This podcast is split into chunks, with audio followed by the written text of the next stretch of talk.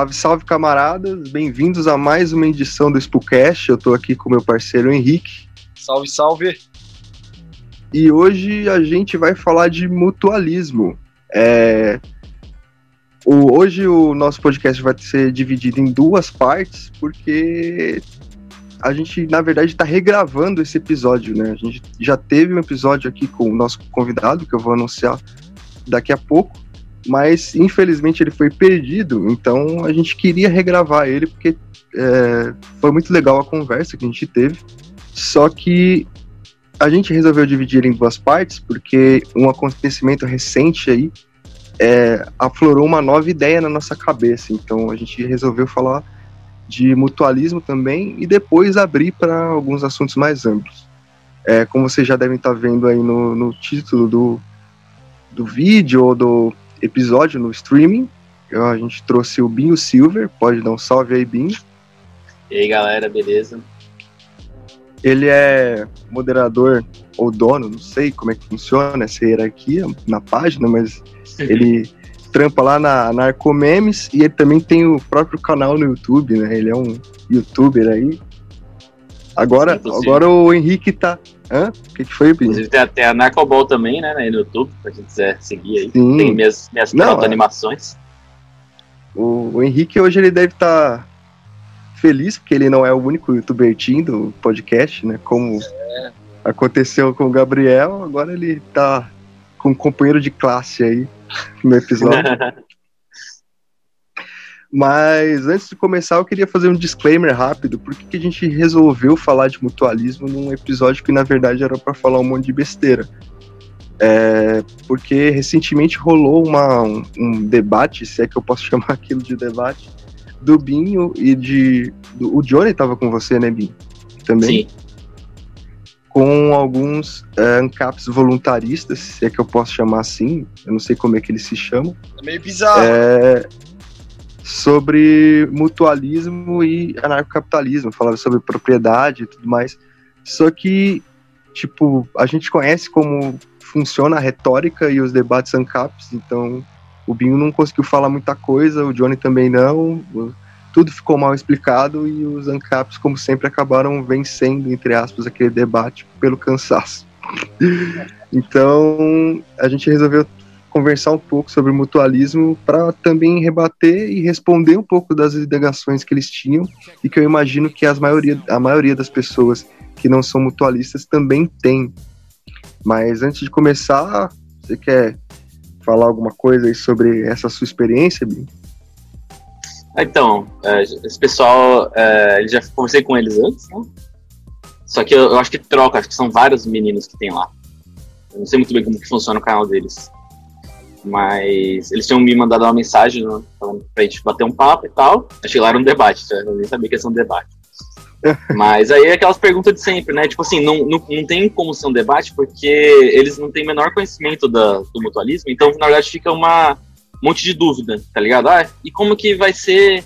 E como que vai ser se eu sair de casa e alguém roubar minha casa? E como que vai ser se. Então, tipo assim, não é realmente chegando e falando assim, cara, na economia mutualista, ah, funciona assim no capitalismo. A gente precisa de, sei lá, da, do mercado de ações para conseguir investimento, para conseguir fazer uma, abrir uma empresa ou conseguir trazer fundos para a empresa e no mutualismo, como é que funciona aí, sabe? Nunca é uma, uma questão mais profunda, assim, é sempre uma questão meio besta de. Ah, então quer dizer que se você largar o que você está segurando, você não está mais usando, então eu posso pegar para mim, tá ligado? Tipo. Sim, amigo, como descobriu? Ah, tá ligado? Cara, esse tipo de argumento eu já, tipo, rebato na ironia. É sempre com esse meme, saca? Eu já tomei para mim a ideia de que o mutualismo é uma ideologia de ladrões e eu acho isso interessante, cara. Porque, porra, se no, no capitalismo, a único, o único tipo de trabalho belo e moral é ser um ladrão mesmo. Então, é, foda-se, né? Mas, para começar, e aí ó, a gente pode fazer a primeira roda de opiniões, como é que vocês definiriam, é, e eu vou pegar talvez no calo de todo mundo, em poucas palavras, olha o que eu estou dizendo, em poucas palavras, as diferenças entre o anarcocapitalismo e o mutualismo, em economia, obviamente.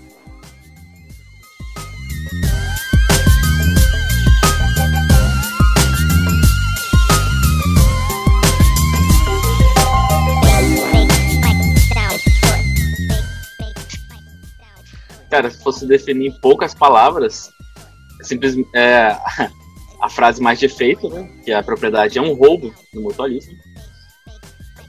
Enquanto no capitalismo a propriedade é a base completa de tudo. todos os direitos, toda, todas as, tudo deriva da, do direito da propriedade no, no anarcapitalismo, enquanto no mutualismo a gente, como somos anarquistas, nós somos baseados em trabalho, né, nas relações de propriedade também, só que né, de uma maneira mútua e não a maneira neoliberal do anarcapitalismo. Posso, posso Legal. E você, Henrique, como é que você definiria? Pode falar. É, o Binho mandou bem aí, foi uma resposta rápida e objetiva, mas aí é, seria mais assim no escopo ético do, da diferença entre o mutualismo e o anarcocapitalismo, né, a questão da propriedade privada. Então, é, mas eu acho que economicamente a diferença entre ANCAP e mutualismo seriam as teorias econômicas, né? O mutualismo se baseia na, nas teorias da economia clássica de economia, do valor trabalho, enquanto que o ANCAP se baseia na escola austríaca de economia, do valor subjetivo, utilidade marginal crescente, etc. É isso? É isso. Legal. É, é, é vocês tiraram as palavras da minha boca, assim, porque eu acho que é difícil falar mais disso. Eu acho que o que faltou, a grande diferença talvez aí, é que o, o mutualismo ele existe como propósito para uma sociedade socialista. Né? Então, a gente é mutualista porque a gente acredita que existe uma, um problema social que precisa ser resolvido. E esse problema social definitivamente não é só o Estado atrapalhando o capitalismo a funcionar. Então, eu acho que complementando todas as respostas que vocês deram, acho que é isso. Assim, a maior diferença é porque o, o mutualismo parte de meios de mercado para fins socialistas. Sim. Não sei se vocês concordam comigo. Concordo. Tipo, outra, outra coisa também é que o mutualismo é socialista e o anarcocapitalismo ele ainda está no, no liberalismo. Né? Liberalismo dentro do capitalismo mesmo, né? Eles é. aquele papo, às vezes, de não somos capitalistas de verdade, aquilo é corporativismo, mas na verdade eles seguem todo, tudo que está dentro do capitalismo, eles seguem também, tá ligado? É, é verdade. Sim, às vezes eu fico até pensando, porque, tipo assim, a gente sabe o que é o capitalismo real. Né? O capitalismo uhum. real é o corporativismo para eles. E aí, se eles se opõem ao corporativismo, eles também não são capitalistas. Então é um híbrido tão maluco, né? Uma quimera tão inexplicável que, apesar de eles se denominarem capitalistas, eles não são completamente, mas eles também não são socialistas. Tipo, uhum. é basicamente, sei lá, o, é um, é um ligre, vocês já viram um ligre? Que é tipo a mistura de um leão e um tigre que nasce uhum. completamente estéreo e é um bicho completamente estranho. É porque, uhum. Esse é o anarcocapitalismo. Porque nem liberal também direito eles são, né? Porque alguns querem voltar para trás do que rolou na Revolução Francesa. Né? Então, tipo, eles Não, pegam algumas é, coisas do capitalismo. Uma das bases da. Pode, Pode falar, falar Henrique. É, eles pegam algumas coisas do, do, do capitalismo que surgiu depois do, das revolu da Revolução Francesa, daí você tem alguns caras que, tipo Paulo Cogos, que vai falar mal da Revolução Francesa, o cara quer, tipo, voltar. O, tipo, Paulo Cogos é tão doidão, né? Que o cara ele quer voltar para o mundo medieval, mas com capitalismo, mas no, no, no, na era medieval não tinha capitalismo, entendeu? Ele, sabe? Ele seria preso por defender usura no. no... Exato. No, na era feudal, saca? Cara, e tipo, é louco, eles não, também não defendem liberalismo porque o liberalismo, tipo, um, um, dos três pilares é a democracia, saca? Se é um regime antidemocrático, não é liberal. tipo, o Montesquieu daria um tapa na cara do Alexandre Porto, talvez. Mas é isso. Então, agora que a gente já fez um, um apanhado geral aí para quem caiu de paraquedas nesse podcast, é ANCAP ou ANCOM, né? Porque a gente sabe como os ANCONs também eles é, defendem e acreditam em várias das mesmas premissas que os ANCAPs defendem, pelo, por incrível que pareça. É, acho que a gente pode começar respondendo algumas das indagações que eles fizeram naquela, naquela live, assim. Uma da, das coisas que mais chamou atenção, e acho que o, foi até um ponto onde o Binho, o Binho acabou usando da ironia e acho que a galera não gostou muito. foi, foi na parte onde eles te perguntaram como que você iria, tipo, não deixar alguém invadir sua casa quando você fosse, sei lá, numa padaria, sabe? é o espantalho.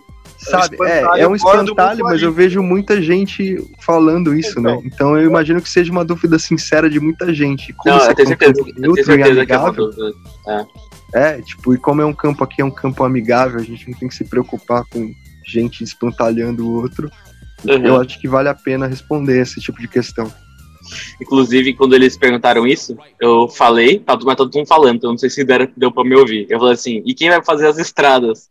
Porque pra mim, tipo, tá no mesmo nível quando alguém chega pro ANCAP e pergunta quem vai fazer as estradas, tá ligado?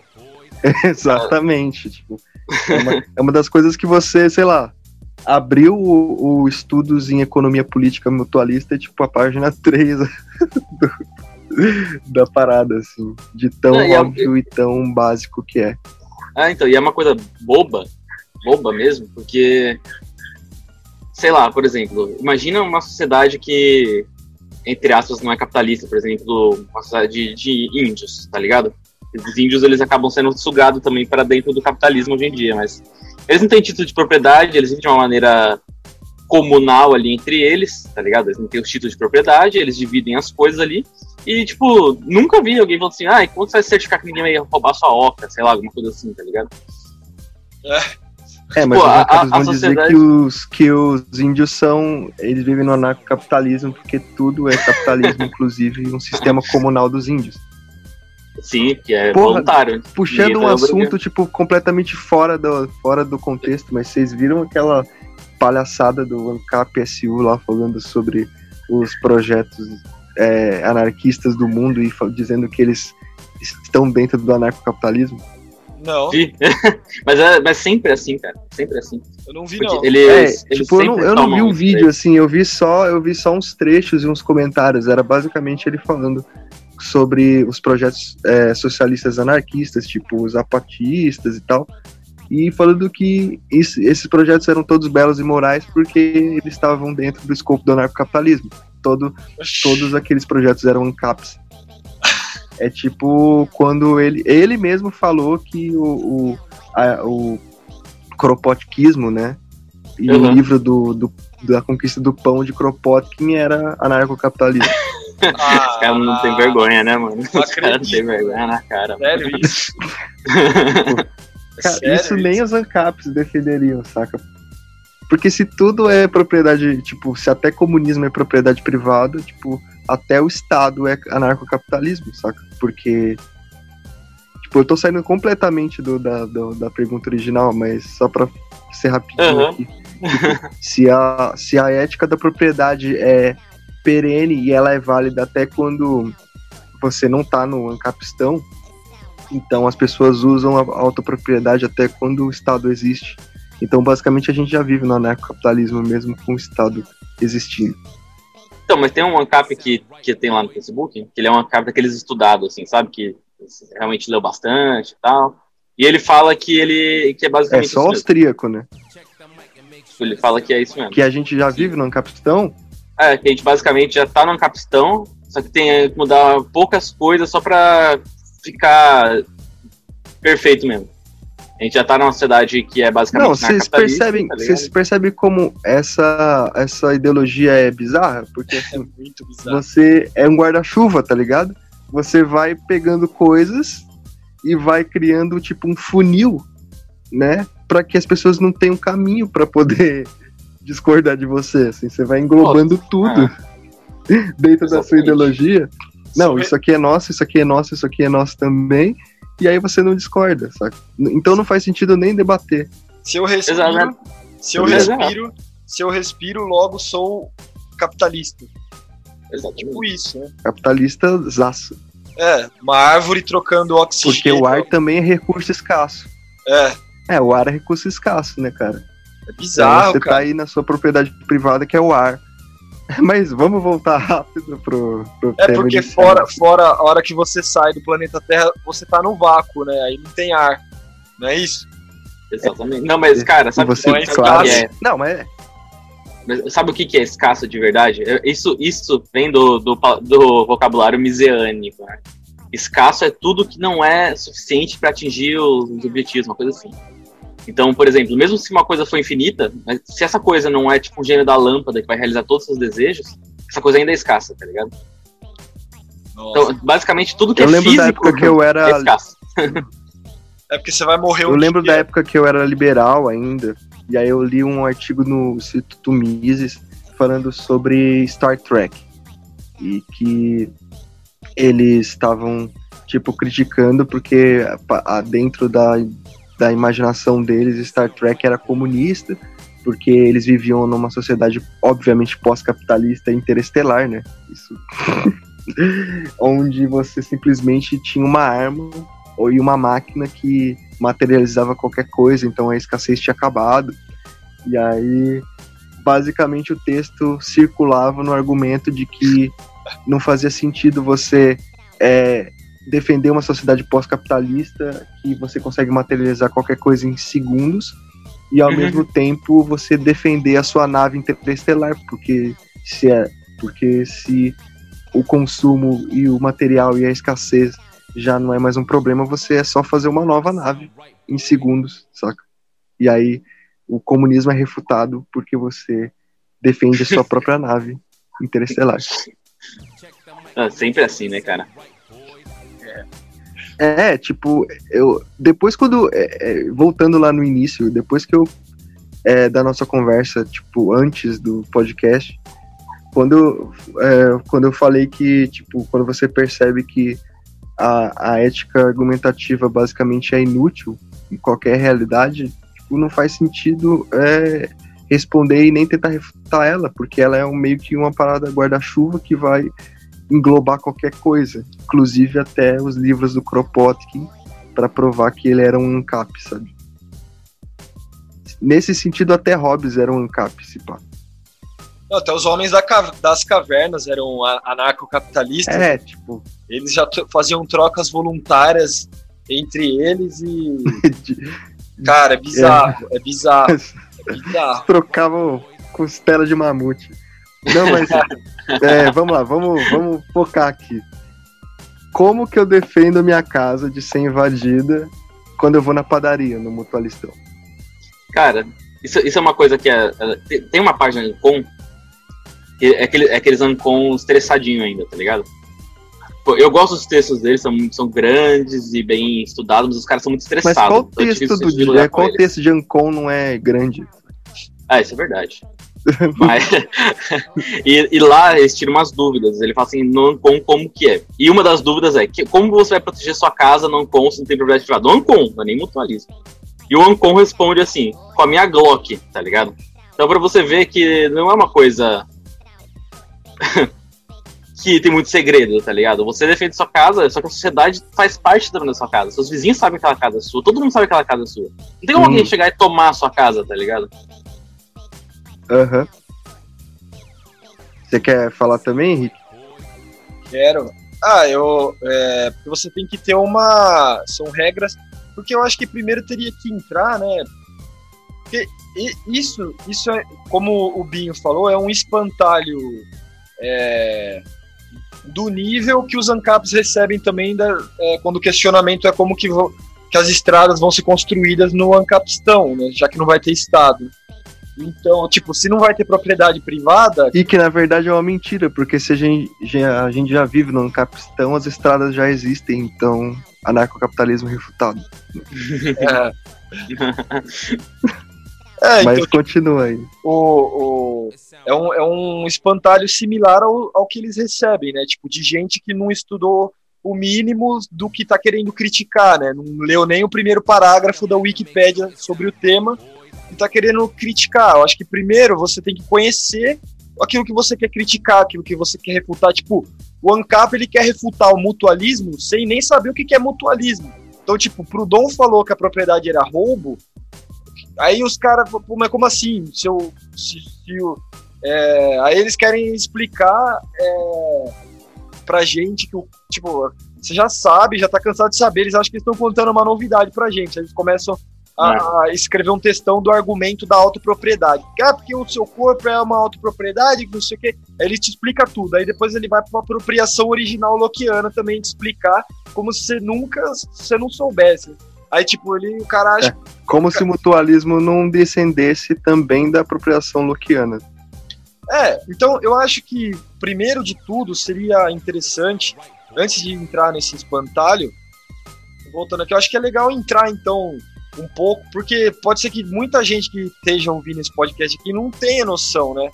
Do que seja mesmo o mutualismo. Então, acho que seria legal explicar algumas coisas antes. Eu vou tentar ser rápido aqui, beleza? É, então, questão da propriedade privada, né? Existem vários sistemas de posse, né, cara? Que, na verdade, esses sistemas de posse, eles são convenções sociais, né? Então, cada cultura, cada comunidade, cada sociedade durante a história vai se organizar de uma forma e essas comunidades elas vão decidir como é que vai funcionar esses sistemas de posse. Então, o erro do ANCAP é achar que a propriedade privada capitalista ela é universal e atemporal, né? Tipo, que é uma lei natural atemporal que existe desde lá dos tempos das cavernas. O capitalismo é só trocas voluntárias, então independente se o conceito de propriedade privada ou o conceito de capitalismo é, já existia é, é, é, semanticamente, né? A relação da propriedade privada ela é universal e atemporal, porque lá no tempo das cavernas os caras já trocavam é, o seu excedente né, da, da, da caça, né, igual o, o, o Jonathan falou, trocavam costela de mamute e e, o engraçado ele... é pensar em, em, homens das cavernas trocando excedente. Que excedente, mano? É. Os caras não comiam direito, tá ligado? Então, é, comiam, sei lá, cada que, quatro dias, velho. Porque até é um mito, né, que o pessoal tem, que eles acham que os caras estavam fazendo um mau comércio, né, desde sempre, quando na verdade eles viviam em sistemas comunais, Sim, né? Sabe? Eles, eles dividiam com todo mundo que eles tipo. Até tá o feudalismo, até o feudalismo, a ideia de excedente era tipo um crime, até. né? Tipo, você. A ideia de capital, né? Você ter um bens de consumo ou bens de capital para poder investir em alguma coisa, isso era completamente. Isso era visto como crime, assim. Pela própria Igreja a galera, Católica. A galera produzia é, a galera produzia e, e, e trocava simplesmente para sobreviver, não tinha, não tinha preferência temporal, basicamente, né? É. A preferência era comer e viver. E a troca era uma, uma, coisa feita mais com pessoas que não moravam com eles, né? Que as sociedades eram, como eu disse, eles eram muito comunais. As pessoas viviam juntas ali, não, tinha, não era todo mundo que era produtivo, por exemplo. Sei lá, uma, um pessoal uh, cuidava de tal setor que não está produzindo nada, mas ele também é útil, enquanto os que produzem vão dividir com eles. Eles não precisam inventar uma moeda ali dentro, nem, nem nada e tal. É Exato. útil pra caramba, né? Eu, eu sou adepto a um livre mercado liberto. Mas eu acho que é uma coisa que até que é possível de superar um dia, tá ligado? Eu acho que é uma ferramenta muito útil, mas ela é superável. É, também é outra Bom. coisa que difere, que eu acho que difere os anarquistas dos anarcapitalistas. Para os ANCAP é uma questão de, de, de, de honra, o mercado né? ser um deus, tá ligado? É. É, mas só, é, só para complementar. Termina aí, Henrique, pra gente é, só não complementar meu, aí. meu raciocínio aqui, que eu falei, ah, os, tipo, o ANCAP, então essa, esse, essa relação de propriedade privada existe desde sempre, né? Mas, tipo, é, os sistemas de posses, eles são é, regras que as comunidades elas criam ali. Elas, dependendo de como funciona aquele, a economia local, a organização política e da própria sociedade daquele local, eles vão estabelecer regras de propriedade. E a propriedade que o mutualista ele vai defender é a propriedade usufrutuária. Então você tem sistemas de posse, você tem é, a propriedade comunal, né, o sistema é, usufrutuário, igual eu falei, tem os sistemas feudais, alodiais, é, enfim, tem vários tipos de sistemas de posses que variam, né? Não é uma coisa universal. Então o cara fala, ah, você é proprietário do seu próprio corpo, porque, tipo, é... mas a propriedade privada capitalista ela só surge na Revolução Industrial. Antes você não tinha venda de terra, ninguém vendia terra antes do capitalismo da Revolução Industrial, por exemplo. A relação era comunal, né? De, de propriedade uhum. comunal. E o, então, tipo, se o corpo é uma propriedade, que propriedade que o ANCAP está falando? Porque a propriedade capitalista ela só surge com a Revolução Industrial. O corpo existe desde que o ser humano existe. Tipo, e, então tem, tem, tem, que entender, o mutualista ele é a favor da propriedade usufrutuária. Então, tipo, numa comunidade, numa sociedade mutualista, as pessoas ali iam estabelecer regras pra, é, de propriedade. Então, é uma questão de bom senso. Você sair para ir no mercado, se sair para ir viajar, ninguém vai roubar a tua casa, porque se fosse assim, primeiro que não, ninguém ia querer produzir nada, né? Não ia ter avanço material e, e criação de riqueza nessa sociedade, nenhuma estabilidade para ninguém, né? Porque, tipo, você vai trabalhar para quê? Se a hora que você olhar para o lado, teu vizinho vai roubar. Então você vai, vai, tipo, o incentivo que você vai ter nessa sociedade é para um roubar o outro e ela vai colapsar.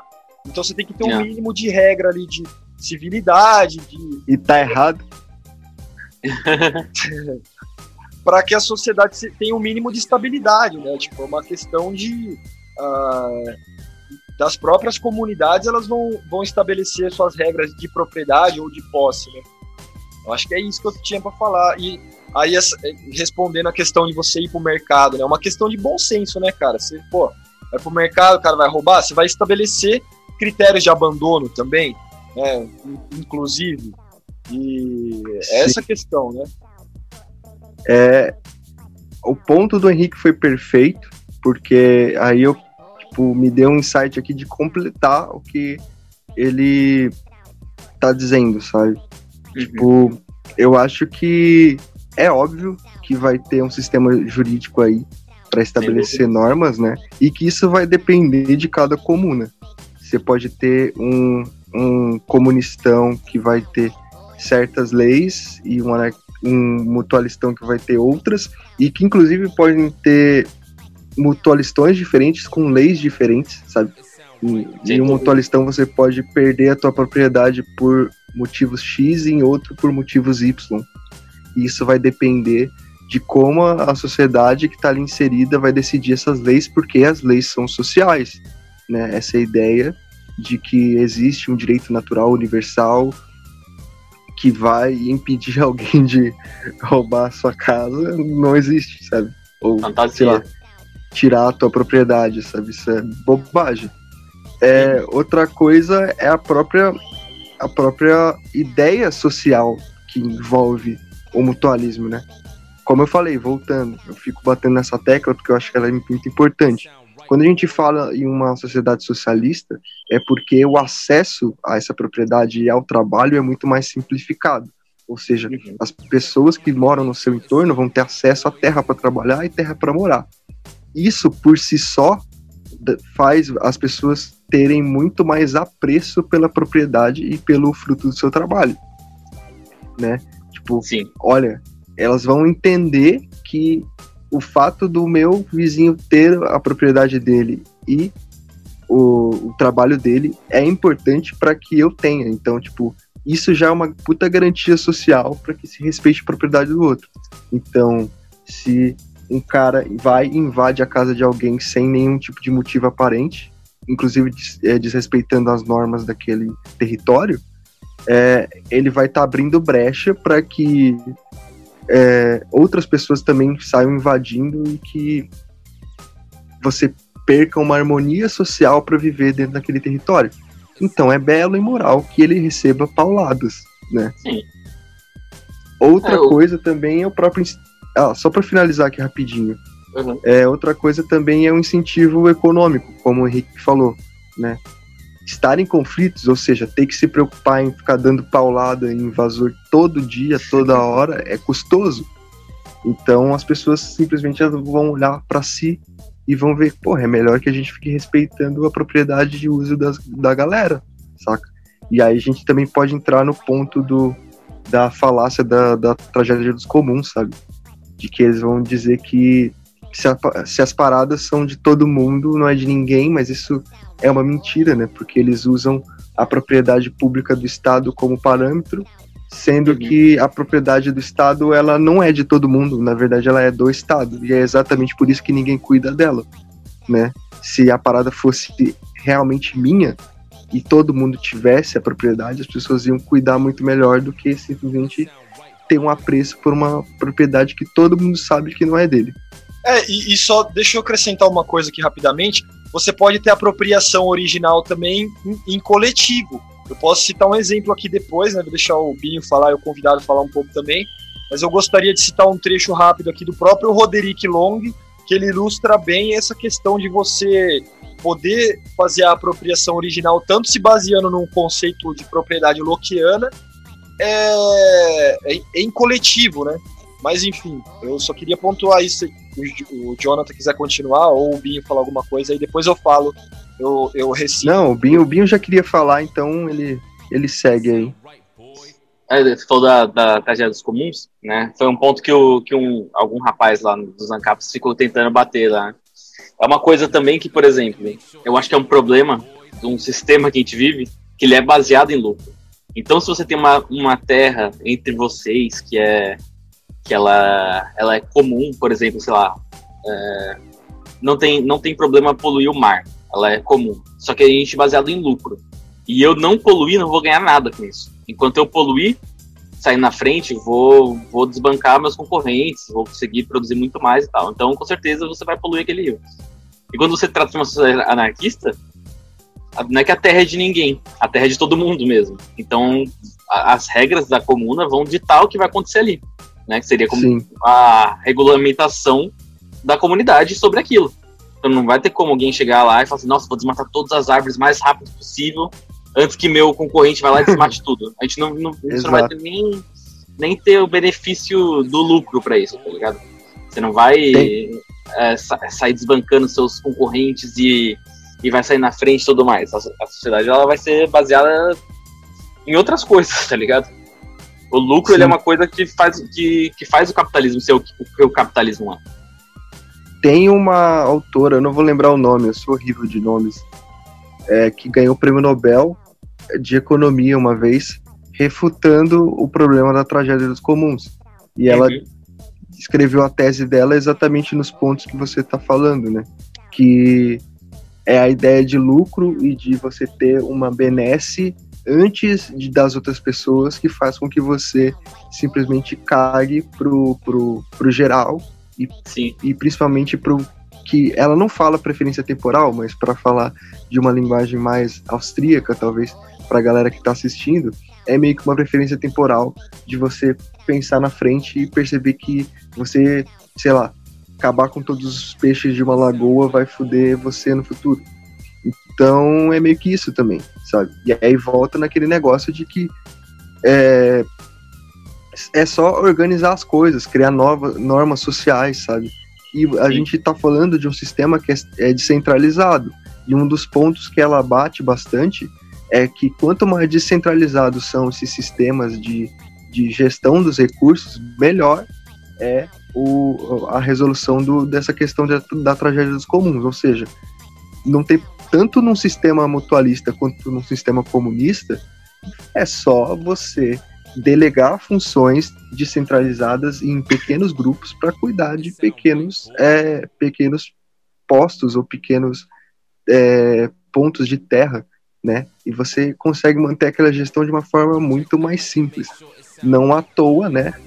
Eu não sei se vocês já tiveram acesso à sala de professores, seja em escola, ou faculdade, qualquer lugar, nunca acaba o café na sala dos É. professores.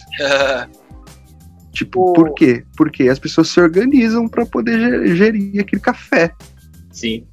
o, o Betão ele tem um argumento bom que o, um vídeo dele que ele fala basicamente que os países de terceiro mundo eles servem de tipo é, quintal para os países de, de, de primeiro mundo, né? Que o, os países de terceiro mundo eles são usados para tipo é, para ser ferrado, né? Para bancar o luxo do- dos países de primeiro mundo, né? Então poluição, desmatamento, é, uma produção desenfreada para o cara poder exportar alguma coisa para a Europa. Então o Brasil, um país que nem o Brasil, ele, ele acontece muito isso, né?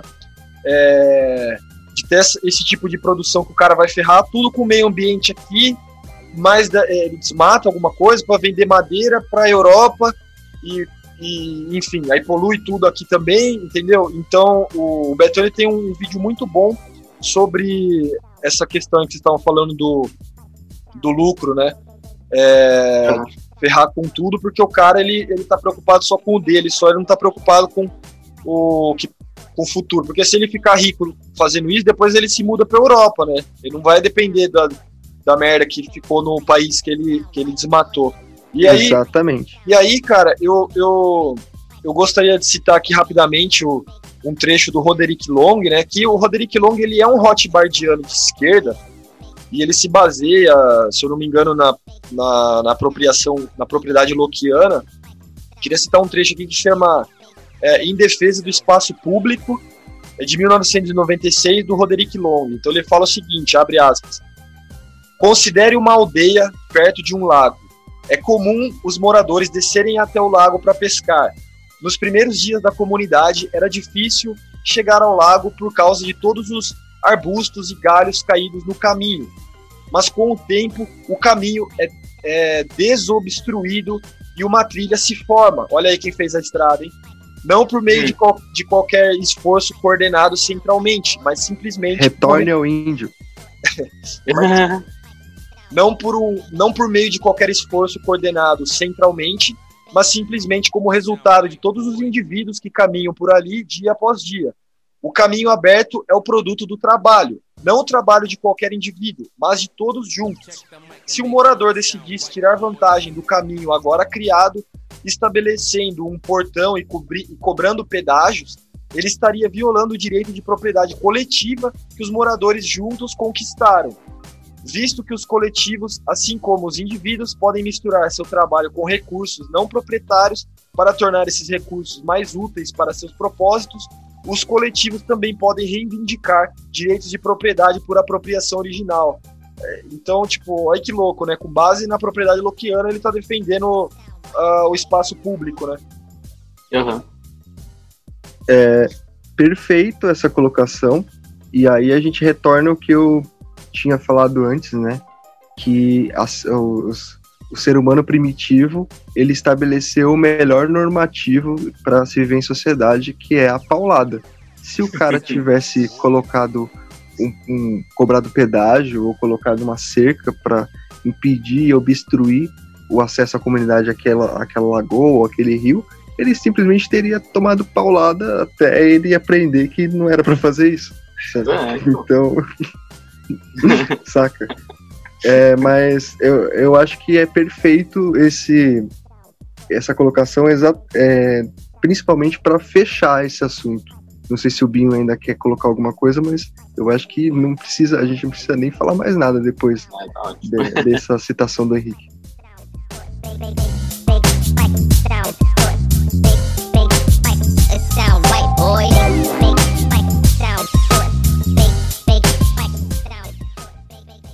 Tá tranquilo. Bom, então tem outro, tem outro ponto que eu gostaria de, de falar também, sabe? É que eu vejo muitas pessoas perguntando como é que funcionariam esses sistemas de também de propriedade coletiva, né? E aí a gente também está linkando um assunto no outro para organizar as cooperativas ou as empresas no mutualistão, né? É, é permitido ter divisão de trabalho, é permitido que existam gerentes e, e coordenadores de, de pessoas que vão dar ordens, entre aspas, ou será que isso aí é, é hierarquia? Será que a minha mãe pode mandar eu ir tomar banho? Ou será que os anarquistas são contra isso?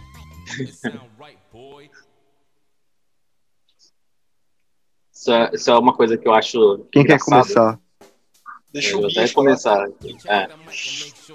é uma coisa que eu acho engraçado, porque a, a gente já está condicionado, na realidade, a achar que, por exemplo, um cargo de gerência, ele é o seu, praticamente seu dono, tá ligado? Ele é seu chefe, o cara da gerência. Quando, na verdade, podia ser só um planejamento. Porque o cara que trabalha na média empresa, né, o cara que, que é o chefe ali, ele, ele tá trabalhando na gerência, porque ele é o mais interessado, então né, não é a comunidade, é ele que é o mais interessado. Então ele vai gerenciar ali para fazer as coisas funcionar de acordo com o jeito que ele quer. E ele vai eliminar pessoas e colocar pessoas do jeito que seja o melhor para ele. O que eu vejo no, no, mutualismo é a gente vai ter gerência de acordo com a capacidade da pessoa, né? se a pessoa for uma boa gerência, e vai ser uma coisa que é aceita por todos os, os funcionários ali, pelo menos pela, pela grande maioria que importar, porque vai ser bom para todos ali, não vai ser bom só para ele, tá ligado? Ele vai ajudar a guiar a, a comunidade, a empresa, a cooperativa para o objetivo em comum de todo mundo. E se ele estiver sendo uma pessoa que estiver não fazendo isso do jeito certo, provavelmente ele seria tirado por todos ali. Ele é como se todo mundo fosse chefe de todo mundo. E aí, Henrique, você quer complementar? Ah, eu acho que é, é, bem por aí mesmo, né? Porque o que não existe é hierarquia no local de trabalho, né? Acho que vocês concordam com isso, né? Que o mutualismo ele quer, ele quer romper com isso, com, essa uhum. questão da hierarquia dentro do local de trabalho. Então, é isso que o Binho falou, basicamente. Todo mundo é chefe de todo mundo ali, né? Um fiscaliza o outro. É... Ou melhor, ninguém é chefe de ninguém. Essa é a grande questão. É, ninguém é chefe de ninguém, mas existe uma fiscalização de, de todos entre todos. Né? Sim, porque se todos são é, sócios, se alguém fizer merda, todo mundo tá perdendo. E um dos grandes problemas do capitalismo é que, tipo. Um problema não, né? Porque quem se fode é o capitalista, na maioria das vezes. Mas uma grande questão produtiva é que, por, pelo trabalhador não se sentir parte da empresa, em nenhum momento, né? Sempre, ele sempre se sente explorado, ele acaba sendo menos produtivo e ele acaba gerando muito menos menos lucro e que bom pro, pro capitalista, né? Inclusive, Sim. esse é um ponto que vários ANCAPs batem sobre você receber salários e salário mínimo, inclusive, né? Porque eles vão dizer que vários é, trabalhadores não produzem o suficiente para justificar aumentos de salário, mas eles não vão produzir mais do que eles ganham exatamente porque eles não eles sabem que eles não vão ganhar nada mais por aquilo que eles estão fazendo. Então, é ainda mais excedente de trabalho que está indo para o bolso do capitalista. Sim. É, exi existe um. Mas. Ah, Nossa, você ia falar pode mais. Falar. Não, eu ia falar aqui, tipo, complementar. Não, mas... pode falar, eu finalizo depois. Tá, complementar o que, com o que você está falando aí, eu acho que existe um antagonismo de interesses no capitalismo que o, o mutualismo, nesse sentido, ele é mais vantajoso, porque no, no capitalismo o patrão ele quer, e é a lei do, do mínimo esforço, né? Tipo, o, o patrão ele quer que o, traba, o funcionário trabalhe o máximo pagando o mínimo possível. E o trabalhador quer receber o máximo trabalhando o mínimo possível. Então, é um antagonismo de interesses. Numa cooperativa, os interesses eles estão alinhados. Todo mundo vai ganhar proporcionalmente igual. Se um deixar a desejar, ele vai estar tá perdendo junto com os outros. Né? Então, existe uma, uma, uma sintonia nos interesses dentro de uma cooperativa, por exemplo. O capitalismo ele dribla Exatamente. isso. Ele dribla isso com colocando desemprego no mundo, né? A gente desemprega e fala, ó, se você não produzir mais, mesmo que você não vai ganhar mais com isso, você vai pra rua pro outro cara aí. Um cara que tá lendo altos livros de autoajuda ali e vai vestir a camisa da empresa, tá ligado? Exatamente. Exatamente. Que ele leu, trabalha seis horas por semana, mas acaba trabalhando 55. É. Bom, mas para finalizar o meu raciocínio, eu acho que também é interessante a gente entrar no debate semântico, né? e ah. dizer que o que os ANCAPs defendem como hierarquia não é a mesma coisa que os anarquistas e os socialistas vão dizer que é hierarquia, né? Tipo, o, os ANCAPs vão dizer que qualquer é, relação de comando ou de controle seja exclusivo da terra ou do trabalho, vai caracterizar uma hierarquia, enquanto a gente vai ter uma uma definição um pouco mais específica, né? É, e eu gosto de usar e pensar que uma hierarquia ela se dá por uma relação que seja desbalanceada, ou seja, se eu tô, se um dos lados está oferecendo e consequentemente retirando muito mais do que o outro lado pode pode dar e receber, é, é uma hierarquia por si só, sabe? Então, por isso que a gente não justifica o trabalho assalariado e nem o você trabalhar por uma miséria como uma algum ato voluntário, e sim como uma hierarquia que não deve existir, porque você tem um capitalista ou um dono de terras que tem muito mais a oferecer que você, então ele tem um poder de barganha muito maior do que você. E eu acho que eu estava tentando achar essa expressão, mas acho que a, a, o ponto é o poder de barganha. Quando Exato. os dois lados não têm um poder de barganha equivalente, se caracteriza uma hierarquia. E aí vira uma relação problemática. Não sei se vocês concordam comigo. Total. Total, essa questão do poder de barganha que é o, é o ponto-chave, né? Porque, tipo, os ANCAPs eles são contra o Estado até a metade, mas eles, eles ignoram que o Estado ele gera um poder de barganha desigual na sociedade para beneficiar a classe dos capitalistas em detrimento das demais. Então, o Estado, com o uso da força, ele gera todas as condições para que a, as trocas nesse mercado é, dessa sociedade capitalista seja entre é, seja desiguais, né? Sejam entre duas partes que não têm o mesmo poder de barganha, né? O Estado garante que o capitalista tem um poder de barganha superior ao do trabalhador. Sem dúvida. E o ANCAP não enxerga isso. Ele, ele é contra o Estado até a metade só. esse tipo de coisa o ANCAP não, não fala nada, né? É, uma, Quer complementar, Bim? É. É, tipo, às vezes quando a gente entra nesse, nesse assunto de que o ANCAP ele não, não, não é contra o Estado, ele é só contra o Estado até bem a parte, né? É, eu sempre, eu sempre caio na, naquele. Eu até fiz o vídeo da, da Disney City no, no, no, meu canal, não sei se vocês já viram. Sim, ah, eu lembro. Muito bom. É. Aqueles. Muito bom os policiais, cara. Nossa. Tipo o Mickey ali, muito bom. É, tá ligado? que na verdade eles não são nada contra o Estado mesmo. E às vezes eu sempre falo as mesmas coisas nos grupos de ANCAP e eles, e eles demonstram isso e eles não percebem, tá ligado? Eles não percebem. Um outro percebe. Eu não ser injusto com eles. Mas é, eles. Se um cara vai lá, compra tudo tal, monopoliza uma área, ou não tudo, mas boa parte, ele é dono de, do condomínio inteiro, entre aspas, ele é dono da, da polícia privada do lugar e vamos supor que esse cara é muito bonzinho. Ele não vai transformar tudo numa milícia e vai obrigar você a pagar tudo, tá ligado? Porque eles acham que as pessoas vão virar bozinhas do nada, né? Eles vão parar de ser milícia, porque eles vão respeitar a ética da propriedade privada mesmo, depois que eles tiver poder na mão. vamos supor que sim. Cara, mesmo assim, se ele passar uma regra nova, que nem é, eles são contra a máscara normalmente, né? O cara não gosta de usar máscara. Normalmente. Daí, se, se você passa uma regra na sua cidade privada seu condomíniozão gigantesco que você deu muito bem, você é muito esperto, parabéns. É, de usar máscara, aí os caras falam, não, mano, eu vou me mudar para um outro lugar que não vai ter máscara, tá ligado? Nossa. Fala, cara, ninguém se mudou, por exemplo, de São Paulo aqui pro Espírito Santo. Espírito Santo eles cancelaram a pandemia, sinceramente. Nada tá fechando, as baladas estão bombando, tá ligado? Você passa frente de bar, tá, nossa, bombando demais, ninguém usa máscara na rua, as lojas, ninguém tá usando máscara. Então aqui eles cancelaram a pandemia. E São Paulo não, quando eu tava aí no fim do ano, 8 da noite tava fechando as coisas, tá ligado? E ninguém, não vi ninguém mudar de São Paulo para o Espírito Santo por causa disso. Ninguém vai largar o trabalho, ninguém vai largar a casa, ninguém vai largar tudo por causa de, de regrinha da cidade, tá ligado?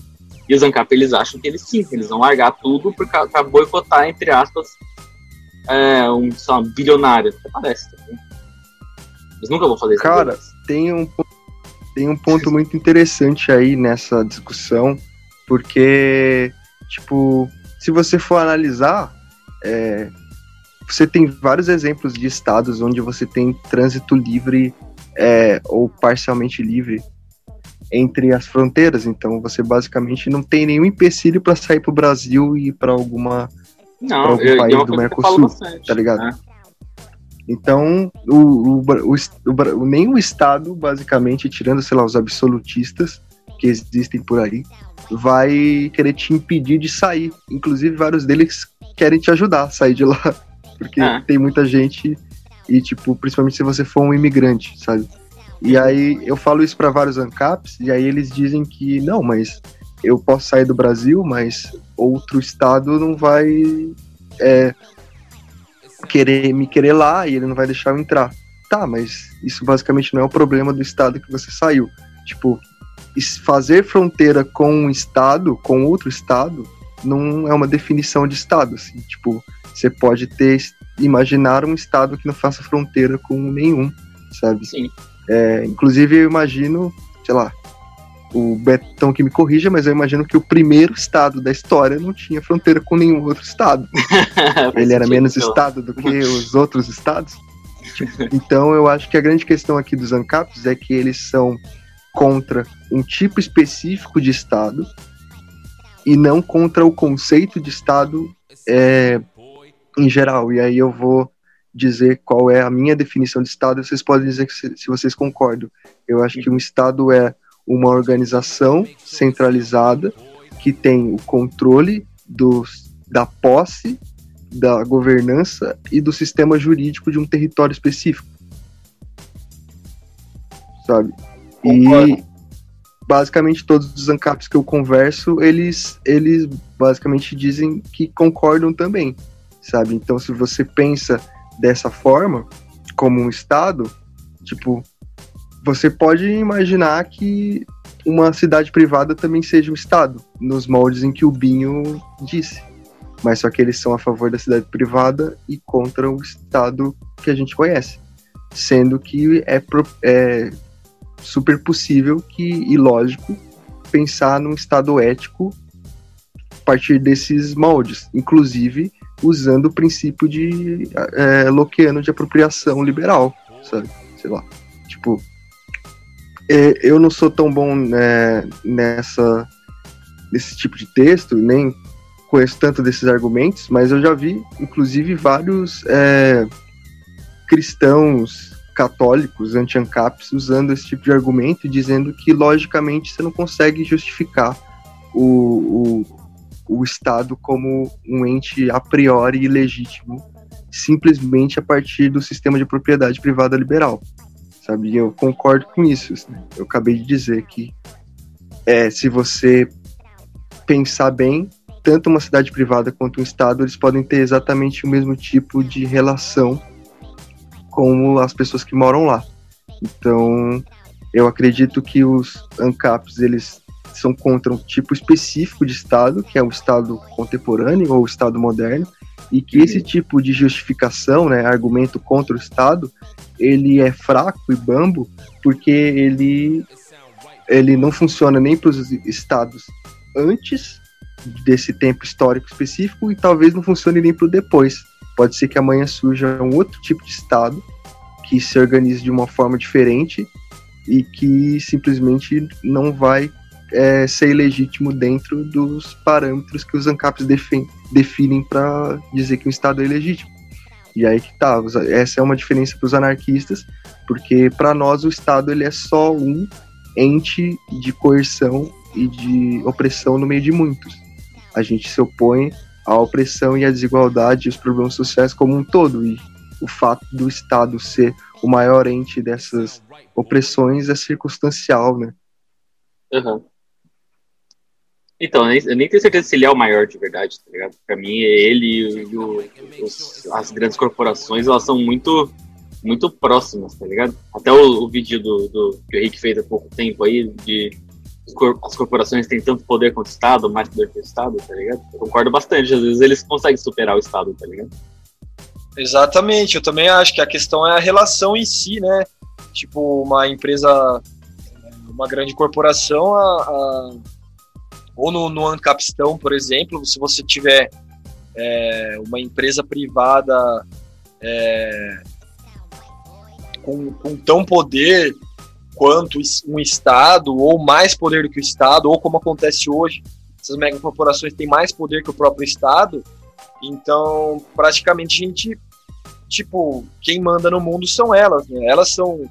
Elas controlam os estados, que, que a gente costuma chamar de estado, né? Mas elas são, são praticamente é, é, é, um estado também, né?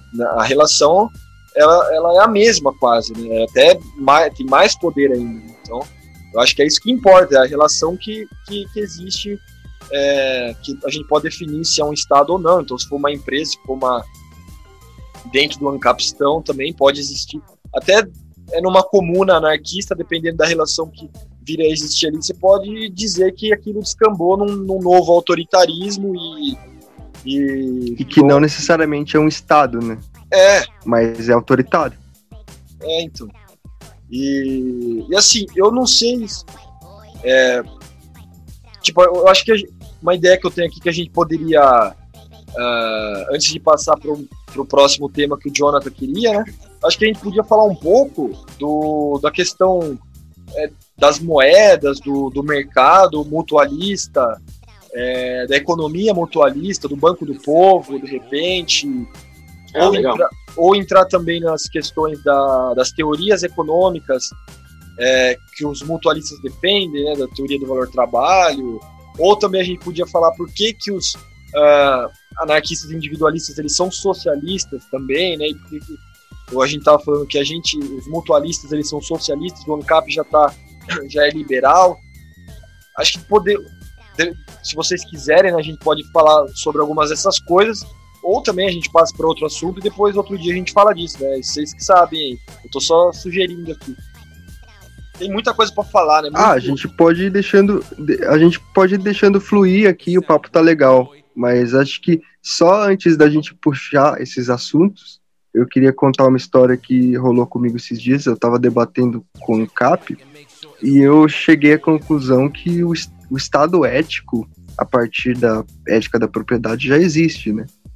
Tipo, porque no meio da discussão usei o, o exemplo de Liberland, que é literalmente uma organização que achou um, ponto, um território abandonado, se apropriou dele, uhum. criou um sistema jurídico, criou uma governança é, centralizada, inclusive, cobra impostos ou taxas e que, inclusive, está sendo roubada dentro da, da lógica da, da, propriedade por outros estados que estão invadindo aquela, aquela propriedade, aquele território que foi apropriado legitimamente.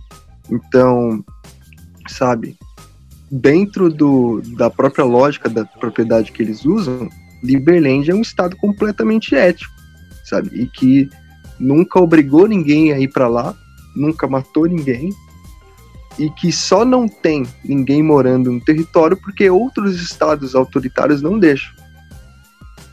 Então, é, esse foi um, um, argumento que acabou fazendo o cara espumar bastante e que provavelmente eu vou usar com recorrência. Mas, também tem aquele. Se o Henrique quiser. Ah, pode falar. Tem, tem aquele vídeo também lá no meu, no meu canal que é do imposto não é roubo com um liberal. Não sei se vocês já viram também. Acho que talvez sim. Sim. E cara, eu conheço cara... todos os vídeos do Anarco Mendes. eu tenho que fazer mais, pô. Pena que dá muito trabalho. Nem a animação. Eu não sei, eu não sei fazer animação. Nunca fiz curso nem nada. Eu só botei lá, tá ligado? Então fica aquela merda. Mas que seja. É... O imposto ele não é roubo na visão do liberal, né? Porque ele não é obrigado a pagar o imposto de outro lugar que ele não está, certo? Então se ele for para lá voluntariamente, vai ser que nem se fosse um aluguel e aluguel para eles é de boa. Então, Sim. a partir do momento que o cara se mudar voluntariamente de uma cidade para outra, pronto, resolveu o problema dele. Anarcapitalista, feliz, segue a vida, tá ligado? Exato, eu não sou obrigado a pagar o imposto da Argentina, e aí, se eu, mas eu vou ser obrigado porque eu, se eu for para lá, porque eu vou estar usando a terra. Ah. Tipo, tem, é, não, tem um argumento que eu, eu acho plausível, né, que eles vão dizer que a Argentina não tem direito de cobrar impostos ou aluguel ou taxas, seja como você quiser dizer, pela terra argentina, porque eles apropriaram aquele território de forma ilegítima. Tudo bem, eu aceito isso. Só que eu acabei de dar o exemplo de um estado que se apropriou de uma terra de forma completamente legítima e uhum. cobra impostos voluntários de quem quiser ir para lá e pagar, sabe? Ah. Então, o é, exemplo de um Estado ético já existe. Mas ele é um burguês safado, né? Mas ele é um burguês safado, né? Pra gente não é legítimo. Não, e tem, e tem outro também. Não, é, só aqui eu só tô falando sobre a lógica ANCAP, né? É, pela o lógica meu ponto ANCAP, é provar, meu ponto é provar que os ANCAPs eles não são contra o Estado por si, eles são contra um tipo específico de Estado. Ah, sim. Mas claro. até então os liberais também são. É, exatamente. É. Até os fascistas vão ser contra algum tipo específico de Estado, tá ligado? Os monarquistas. Todo mundo vai ser. É, todo mundo vai ser contra algum tipo específico de Estado. Aí nem por isso os caras ficam contra narco, é contra tá ligado? todos os estados. É. Bom, mas se o Henrique quiser puxar a próxima pauta, já que ele deu as ideias aí, a gente pode tá continuar a atacar a pau aqui. É isso. Eu acho que seria legal pontuar também, né? É, um, um, um, um, rótulo é um, um termo que gera muito espantalho também, que é a questão do socialismo, né, cara? Tipo, é, eu já falei disso, mas os anarquistas individualistas, eles são socialistas. Né? E muitos caras que simpatizam, às vezes, com o anarquismo individualista, com o Max Stirner, ou com outros anarquistas individualistas, eles chegam. Eu acho que eles vêm do. Eles vêm do, do ANCAP, eles acabam vindo do ANCAP e, e, e, tipo, eles não se desvencilham de muitos dos, do, do vício de pensamento do anarcocapitalismo e eles acham que eles são anarquistas individualistas. Então, quando você fala que o anarquismo individualista é socialista, esses, esses caras que se dizem anarquistas individualistas mesmo, eles não entendem. Então, acho que está chegando também é, dentro do, do Anindi aquele cara vulgar que não entende direito nem o que ele está defendendo, sabe? Então, pontuar, pontuar a questão do, do, do, socialismo, né, do anarquismo individualista ou, ou do mutualista ele ser socialista, que socialismo a gente está é, se remetendo ao conceito raiz, né? Ao conceito clássico de socialismo que significa a questão da, da do problema social, né? De buscar é, uma solução para o problema social, que é essa missão daqueles que se intitulam socialistas, né? E, e o, o, acho que o consenso ali entre os vários tipos de socialistas é a questão que o problema social é gerado, né? Isso é uma concordância geral dentro dos, dos socialismos, que é o, a propriedade privada capitalista. Né? Então, o, sei lá, o critério básico para você ser um, se considerar um socialista é ser contra a propriedade privada capitalista e é, buscar uma resolução para o problema social. Então, tipo, se você atende esses dois critérios, não importa se você é a favor da propriedade usufrutuária, é, ou se você defende o livre mercado como ou o mercado liberto, né, para desvencilhar do, do, termo liberal e ANCAP, né, se você defende um mercado para chegar ao, ao a resolver a, o problema social, então você pode se considerar socialista também. E de fato, os primeiros socialistas eles eram a favor do livre mercado, que eram os socialistas ricardianos, né? O Thomas Hodsky e outros caras eles defendiam, e o próprio Proudhon também vai defender as trocas comerciais entre cooperativas é, como solução desse problema social, falando a grosso modo aqui, tem a questão do Banco do Povo também. Então você pode defender o livre mercado ou o mercado liberto, né, um tipos de mercado diferente ou tipos de propriedades não capitalistas, né? Falando de forma genérica aí, usando o termo propriedade de forma genérica, né? Mas eu acho que é isso que é, a gente a gente tenta explicar para esse para essa galera, mas eles não entendem, né? Eles acham que socialismo é estado grande, né? Não. Mas aí eu quero perguntar pro Binho agora. Então, como é que, como você tem muito muita experiência em, em lidar com caps aí, você é realmente um guerreiro, né? Porque você parece que tem um amor por por debater com essa galera, como é que você acha que seria a melhor forma de explicar, não só para os ANCAPs, mas também para os anarco-individualistas que não se consideram socialistas, que o socialismo é ok, que ele deve ser defendido porque é o ideal de sociedade que eles também estão buscando. É então, cara, o problema problema do, da palavra socialismo é que ela traz é, uma memória coletiva muito grande nas pessoas que é imposta pela gente por todo mundo, não só por, por pelos liberais, né? Até muitas pessoas se dizem socialistas são pessoas que são stalinistas ou é, marxistas que querem a revolução do povo, ou pessoalistas, esses caras tudo. Então é uma coisa que depende da gente começar a educar as pessoas para isso. Que, por exemplo, o Johnny do Luta pela Liberdade. Ele virou ninja, né? Há pouco tempo, pouquíssimo tempo, ele começou a ler agora as coisas. E um dia eu falei pra ele, né? Ele falou assim: ah, mano, pelo menos é, a gente não é sócia, não sei o quê, né? Que ele acabou de sair do. Eu falei: não, mano, a gente é socialista libertário. Ele, socialista libertário e tal. Você vê que causa um choque nas pessoas quando a gente fala isso. E o único de Isso era uma contradição em termos. É, não, ele aceitou bem, porque ele sabe que ele, que ele tá novo no negócio. Né? Ele, cara, você tá me confundindo e tal. Mas no ANCAP, sempre que a gente posta na Narcomemes que a gente é ser libertário, os caras falta um infarto, tá ligado? Eles, como assim? Mas existe uma contradição, blá blá blá. Só que depende de, da gente, ninguém vai fazer isso, não for a gente, porque não é nem intenção dos socialistas estatistas, né, vincular isso com falta de Estado que parece que é uma, uma oposição mesmo, né? Estado é socialista, eles aceitaram isso para eles, e não Estado é capitalista. Na verdade, sabemos que não é bem assim. E o melhor jeito é a gente sempre vincular isso. O anarquismo é socialismo libertário. Colocar isso, socialismo libertário, acho importante. Porque também tem muito marxista que gosta de usar a palavra socialismo libertário, e eu acho que a gente tem que tomar isso pra gente. Porque a gente já tá. Já perdeu muito termo por aí já pros outros. É, então, Inclusive, tem, existe uma quimera chamada marxismo libertário. Né? Sim. Quer que é um negócio, tipo, não é totalmente estranho. Realmente existem leituras é, mais menos autoritárias do, do, de Marx, não é de hoje. Uhum. Mas é doido, né, que os próprios anarquistas deixaram de lado o socialismo e até o termo libertário ser cooptado por outras pessoas Enquanto isso, os próprios marxistas estão trazendo isso de volta, né? Mas Exatamente. tem um fun fact aqui rapidinho que muita gente pensa que o socialismo surgiu no século XIX, na, né, na transição do século XVIII para o século XIX, hum. mas, tipo, se considerar socialista ou, um de, ou derivados do termo socialista, basicamente existem desde muitos séculos antes o, o cara que era o soça da galera hum. naquela época era o cara que era o, o, como o Henrique falou, o cara que se preocupava com o problema social, desde muito antes do, do capitalismo, desde muito antes da propriedade liberal, sabe? Que já questionava o sistema feudal durante toda a Idade Média.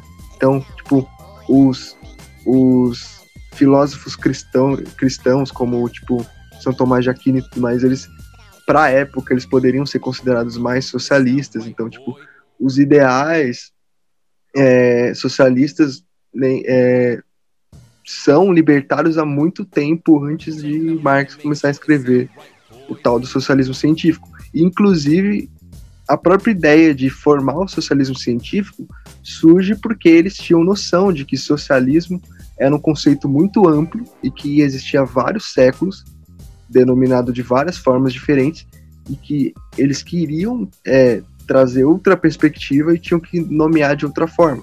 Inclusive, você vai ter até é, historiadores que vão dizer que o uso do termo comunista existe porque o, os socialistas da época acreditavam que os é, que Quer dizer, tinha uma ala dos socialistas da época que acreditava que os outros socialistas eram pequenos burgueses e que o ideal socialista, da forma com que eles diziam, era uma parada muito elitista, usando termos atuais. Então, usar comunismo na época, se denominar comunista, era uma forma de romper com essa galera. E aí, hoje em dia, a gente conhece esses, essas pessoas como socialistas utópicos, que acaba sendo um termo meio guarda-chuva e meio ruim, porque ele engloba tanto os libertários quanto os não libertários, né? Você tem Dejaquet e Owen na mesmo balaio, como se eles defendessem basicamente a mesma coisa, sendo que a única coisa que eles tinham de concordância é que o mundo tava uma merda e que precisava mudar. Uhum. Interessante. Eu sempre me então, refiro ao socialismo como os movimentos mesmo da, do século XIX. Sim, mas, tipo, é. Não, não, é historicamente tipo, tem importância, mas teoricamente não tanto. Mas é legal trazer isso, porque a grande maioria das pessoas vai entender socialismo como as coisas que aconteceram no século XX.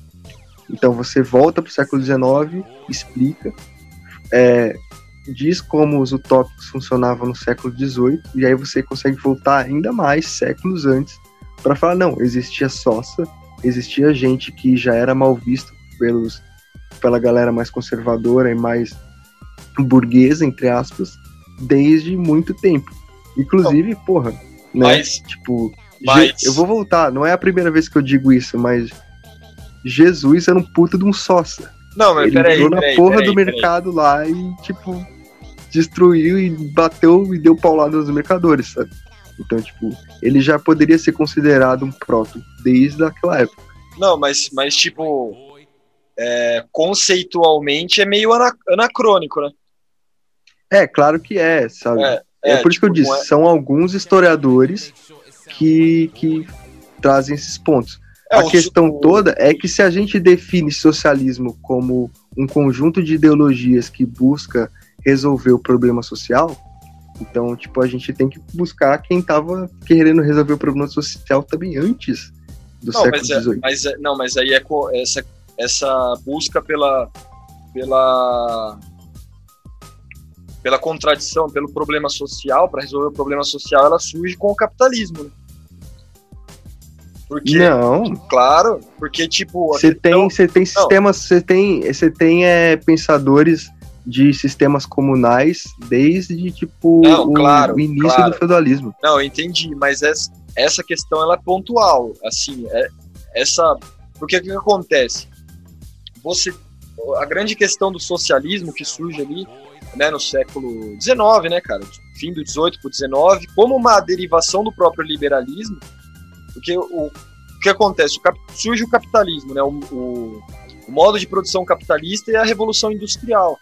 E aí a grande questão era, era a grande contradição do novo sistema, porque você tinha uma produção muito maior, uma produção de riqueza muito maior do que outras sociedades, até, até aquele argumento do, dos ANCAPs e liberais que eles falam que é, a, a indústria permitiu uma criação de riqueza nunca antes vista, que reis da Idade Média são mais pobres do que é, tipo, tem menos recurso do que um, um pobre ou classe média dos dias de hoje, né? Então, essa é a grande questão, porque no feudalismo você tinha problema de fome generalizada, por exemplo, isso afetava até as classes mais altas, de, às vezes, né? É, ou de saneamento, ou de doenças, de, de pragas, e o, o, capitalismo ele permitiu uma criação de riqueza muito maior, nunca antes vista, né? sem precedentes na história. Então, a grande contradição era que a riqueza aumentou, a produção aumentou muito mais, tipo, a produção de comida, por exemplo, né, aumentou muito mais, as tecnologias, a, a questão da, da, da saúde, da, das vacinas depois, né? Então você tinha um desenvolvimento tecnológico e, e, e, e, material muito grande, né, sem precedentes, que nenhuma outra sociedade antes conseguiu, mas ao mesmo tempo você tinha um aumento na, na, na miséria, né? E, e, na miséria e na, e na fome, né? Tipo, aumentou a riqueza, mas aumentou a pobreza também. Então, essa que, no meu entendimento, essa que era a grande questão do socialismo, porque o capitalismo ele surge e aí essa que era a contradição, né, do, do, do, capitalismo, a grande contradição. Você tem um aumento da riqueza, mas também tem um aumento da miséria, porque antes não tinha, tipo, você tinha sua terra, né, você não tinha assim essa essa miséria igual tem no capitalismo e tal. Então a grande questão aí era entender por que, que isso estava acontecendo, e aí os socialistas chegaram na questão da propriedade privada, capitalista e tudo mais, que gerou essa contradição, que veio a ser conhecida como contradição entre capital e trabalho, né? Enfim, é claro que, tipo, em to todas as sociedades anteriores, tanto no feudalismo quanto, sei lá, no modo de produção asiático, você vai ter exploração também, você vai ter é, pobreza, você vai ter riqueza, você vai ter desigualdade, você vai ter gente criticando aquilo que o próprio Jesus, você falou que poderia ser considerado um sócia. Mas, assim, de forma, talvez chamar é, de socialistas de forma genérica, porque seria uma imprecisão histórica anacronismo. Com certeza. Porque esse conceito, ele surge ali com o capitalismo, mas entendo que, claro, tinha revolução, existia comunismo já, né? É, não, talvez não o, o comunismo que a, gente tá, que a gente tem hoje, né? O tipo de comunismo que é defendido hoje, talvez não seja a mesma coisa do que o comunismo do passado, mas eu já vi gente falar que o Platão, ali na República de Platão, pregava um comunismo primitivo, né? Se eu não me engano, até Marx, ele, ele já deve ter falado sobre isso, um, tipo um comunismo primitivo e tal. Mas enfim, é só para não gerar confusão, porque às vezes vem alguém aqui falar que a gente tá. Tipo, é, eu entendi, tipo, a relação. O, o cara que era contra aquele sistema hegemônico daquelas épocas, ele poderia ser considerado um sócia, um revolucionário, um anarquista. Sim. Eu já vi gente falar isso, mas tem, tipo, aí, para afirmar isso categoricamente é impreciso, entende? Só queria pontuar isso uhum. pra ninguém acusar a gente de tá falando merda aqui, entendeu? Não, é claro, tipo, eu concordo, você tá certo, sabe? É tanto por isso que eu disse que era meio que um fun fact dentro desse contexto de, tipo, tornar o termo socialista um pouco mais atrativo, sabe? Sim. É porque não é não seria um grande problema tentar, pelo menos em primeiro momento, desprender ele um pouco do contexto histórico do século XIX, das revoluções ali, é, trabalhadoras, mas também pensar que, tipo, ser um socialista é, no âmago ali genérico do termo, é ser um cara que tá olhando pro, pro seu redor e não tá concordando com o que tá acontecendo com as coisas. Que vê um problema social e que tenta resolver ele, sabe? É claro que, do mesmo jeito que a gente é super criterioso para definir anarquismo, em que inclusive eu já tive debates com o Henrique sobre é, dizer que X pessoa é um anarquista ou X não é, e que anarquismo surge em pontos específicos e tal, a gente também é super criterioso para definir socialismo. Mas, é claro que se a gente está apresentando o socialismo para uma galera que nunca teve contato, também é legal trazer um pouco desse, desse conhecimento histórico e de dizer que, tipo, não foi uma pessoa que bateu o martelo e falou, não, agora a gente vai criar um socialismo. Não, foi um conjunto de ideias que foi se amadurecendo no, ao longo de vários séculos e que culminou em, uma, em um ideal sabe, teórico enxutíssimo não, e bem que, estruturado. Eu acho, eu acho, que a gente pode falar, para não ter problema, pode falar tipo em proto-anarquismo ou proto-socialismo, talvez, sabe? Sim. Eu já vi gente falar, por exemplo, o Lao, Lao Tzu, lá, o Lao Tse, da China antiga, que ele é um proto-anarquista, sabe? Tipo, há sei lá quantos mil anos antes de Cristo. É interessante. Acho que já vi o Paulo falar que ele é proto-ancap, já, eu acho. Quem falou? Acho que já viu o Cogos falar que esse cara é Proton Cap, tá O Lord é um Proton Cap. Caralho. É. o que que, o que que nego acha de Buda, então, né? É Ancap, mano. Qualquer coisa é Ancap. Tudo é Ancap. É, ele, porra, ele era, ele era um ricão que abdicou de tudo e transcendeu, tipo... Exato. Esse negócio de falar que é, Jesus é socialista, Talvez eu fosse um bait, né? Legal. Talvez as pessoas estão sendo um pouco bravas comigo. É aquele do livro do pão? Não, não, aquele, aquele também, aquele é legal. Mas eu fosse um mais antigo, falando que Deus, Deus mesmo, Deus, Deus cristão, ele era comunista. Né? Tem muito, tinha muito capa no meu Facebook, eles foram me apagando ao longo do tempo. E aí os caras, como assim e tal? Eu falei, mano, pensa comigo. Ele, ele te prega uma, uma coisa falando que se você seguir essa coisa, você vai parar numa utopia, tá ligado? Só que se você discorda dele, você vai pro gulag, mano. Comunista, tá ligado? Os caras oravam comigo e começaram a me apagar também lá aos Deus Não, está. Eu, eu considero. eu considero, tipo, Jesus e Buda como proto-anarquista, sabe? Porque eu acho que, tipo, é, um, é meio que um, que um arquétipo da humanidade, assim. Tipo, em todas as épocas você vai ter aquele cara que é o revolucionário que contesta o sistema. Pera aí, então você tá dizendo uma... que Jesus e Buda não existem? Como assim? Não, ele, eles podem ter existido. Eles podem ter existido, mas a história que contam deles é muito mais mitológica do que qualquer outra coisa, assim, é.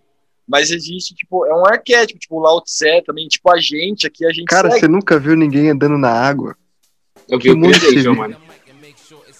Então, eu acho que a, a, a, gente veste esse arquétipo do, tipo, do, do rebeldão, do antissistema. A gente veste isso, os anarquistas, eles vestem isso, assim, essa, é, tipo, sempre vai ter na história um cara que é contra o que está estabelecido, assim, sempre vai ter isso, assim, né, cara, não é? Tipo, o conceito de anarquismo, ele é moderno, mas esse arquétipo, ele já existe desde sempre, né, cara? Tipo, o cara que é contra o Estado, a organização política local, e que vai virar um Marte depois, sabe? Essa imagem, esse arquétipo, ele é da humanidade, cara, tá ligado? Sim, mas a gente também tem que deixar claro que, assim, só ser um revoltado com o que tá aí também não denota anarquismo propriamente. Porque, não. é claro, os ANCAPs, eles também estão, de certa forma, revoltados com o que tá aí. É, os né? fascistas o também. atual modelo. Então, tipo, os fascistas. Então, você tem que ter pontos específicos. Também. E eu acho que é que é um bom jeito de definir essa questão do problema social. Se você está preocupado com o problema social e você tenta é, definir e pensar em formas de resolver isso, você é um socialista a priori. E aí você vai desenvolver a partir de teorias que já existem para criticar o capitalismo, criticar o Estado e as, qualquer tipo de, de instituição coercitiva e opressora. E por que, que o anarquismo ele é socialista? Tipo, por que, por que, que o anarquismo ele é socialista? Quem quer responder essa? Quer começar, Binho? O que, que é social... socialismo libertário? Manda ver. Cara, eu, o, o socialismo ele é anarquista. Não, quer dizer, o anarquismo é socialista. Primeiro porque ele nasce num contexto histórico específico, e aí eu tô falando de anarquismo ou a teoria política, né? Sim. que é o de que é o das revoluções do século XIX e do, das organizações de trabalhadores e de se opor ao capitalismo e de se opor à propriedade privada. E aí você já chega em outro ponto que prova que o anarquismo em si é socialista, porque ele vai é, criticar todos os pontos principais da existência do capitalismo, que são a propriedade privada, o mercado como o capitalismo prega, né? Um mercado baseado em lucro e as hierarquias de poder e tudo mais, sabe? Uhum. Então, e sem falar também no, no, no, ponto central, que é tentar resolver o problema social. Tipo, fazendo mais um disclaimer aqui, chegou um ponto ali da, daquelas discussões que meio que o, o, os fins eram exatamente os mesmos para todo mundo. Todo mundo queria o mesmo tipo de sociedade. A única coisa que mudou eram as formas de pensar como chegar nessa sociedade. Sabe? Você tinha é, galera mais revolucionária, menos, você tinha gente que queria reformismo, outros que não queriam. Mas se você pensar que todas as vertentes socialistas pregam exatamente o mesmo fim, você consegue traçar uma rede e pensar, pô, isso aqui é socialista, isso aqui é socialista, e isso aqui é, definitivamente não é socialismo. Uhum. É, o, o, anarquismo ele surge dentro dos movimentos socialistas, trabalhistas, né? Tipo, tanto movimento, né, que muitos, muitos anarquistas acabam não considerando nem Proudhon como anarquista de fato, eles vão considerar o anarquismo, o nascimento do anarquismo ali dentro da Internacional dos Trabalhadores, né? com o Bakunin ali, a Aliança da Democracia Socialista, que é o primeiro movimento anarquista da história, que vai se consagrar na história, né? E o, a questão do socialismo libertário se dá também dentro da Internacional Socialista, que foi um racha que teve entre os socialistas e estatistas, como tendo o principal proponente o marxismo, que foram chamados pejorativamente pelos anarquistas de socialistas autoritários, enquanto que os anarquistas se consideravam então socialistas libertários em oposição aos estatistas. Né? Então, é, o anarquismo ele se consagra historicamente nesses, nesse, nesses episódios aí bem pontuais que tipo recentemente eu tive que ler a aberração do, de uma página ANCAP falando que só o anarcocapitalismo só o anarcocapitalismo é, é anarquismo de verdade e que os outros anarquistas não são, né? Então, tipo, eles ignoram toda consagração histórica do próprio anarquismo, né, cara? Rapidinho aqui, só para me promover, antes do Binho, do Binho começar, não queria cortar.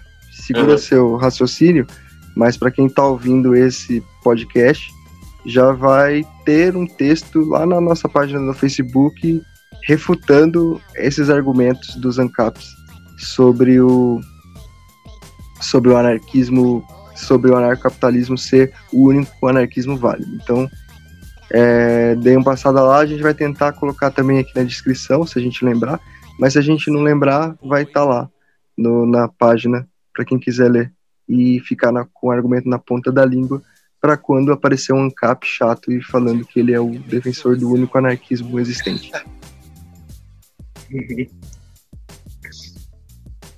Pode falar, Binho. Eu queria falar que o ANCAP é o único anarquismo que não é anarquismo, tá ligado? Então, é uma dialética, né? Eles são o único anarquismo válido exatamente porque eles não são anarquistas. É, porque Mas. você Hum, pode percebe falar.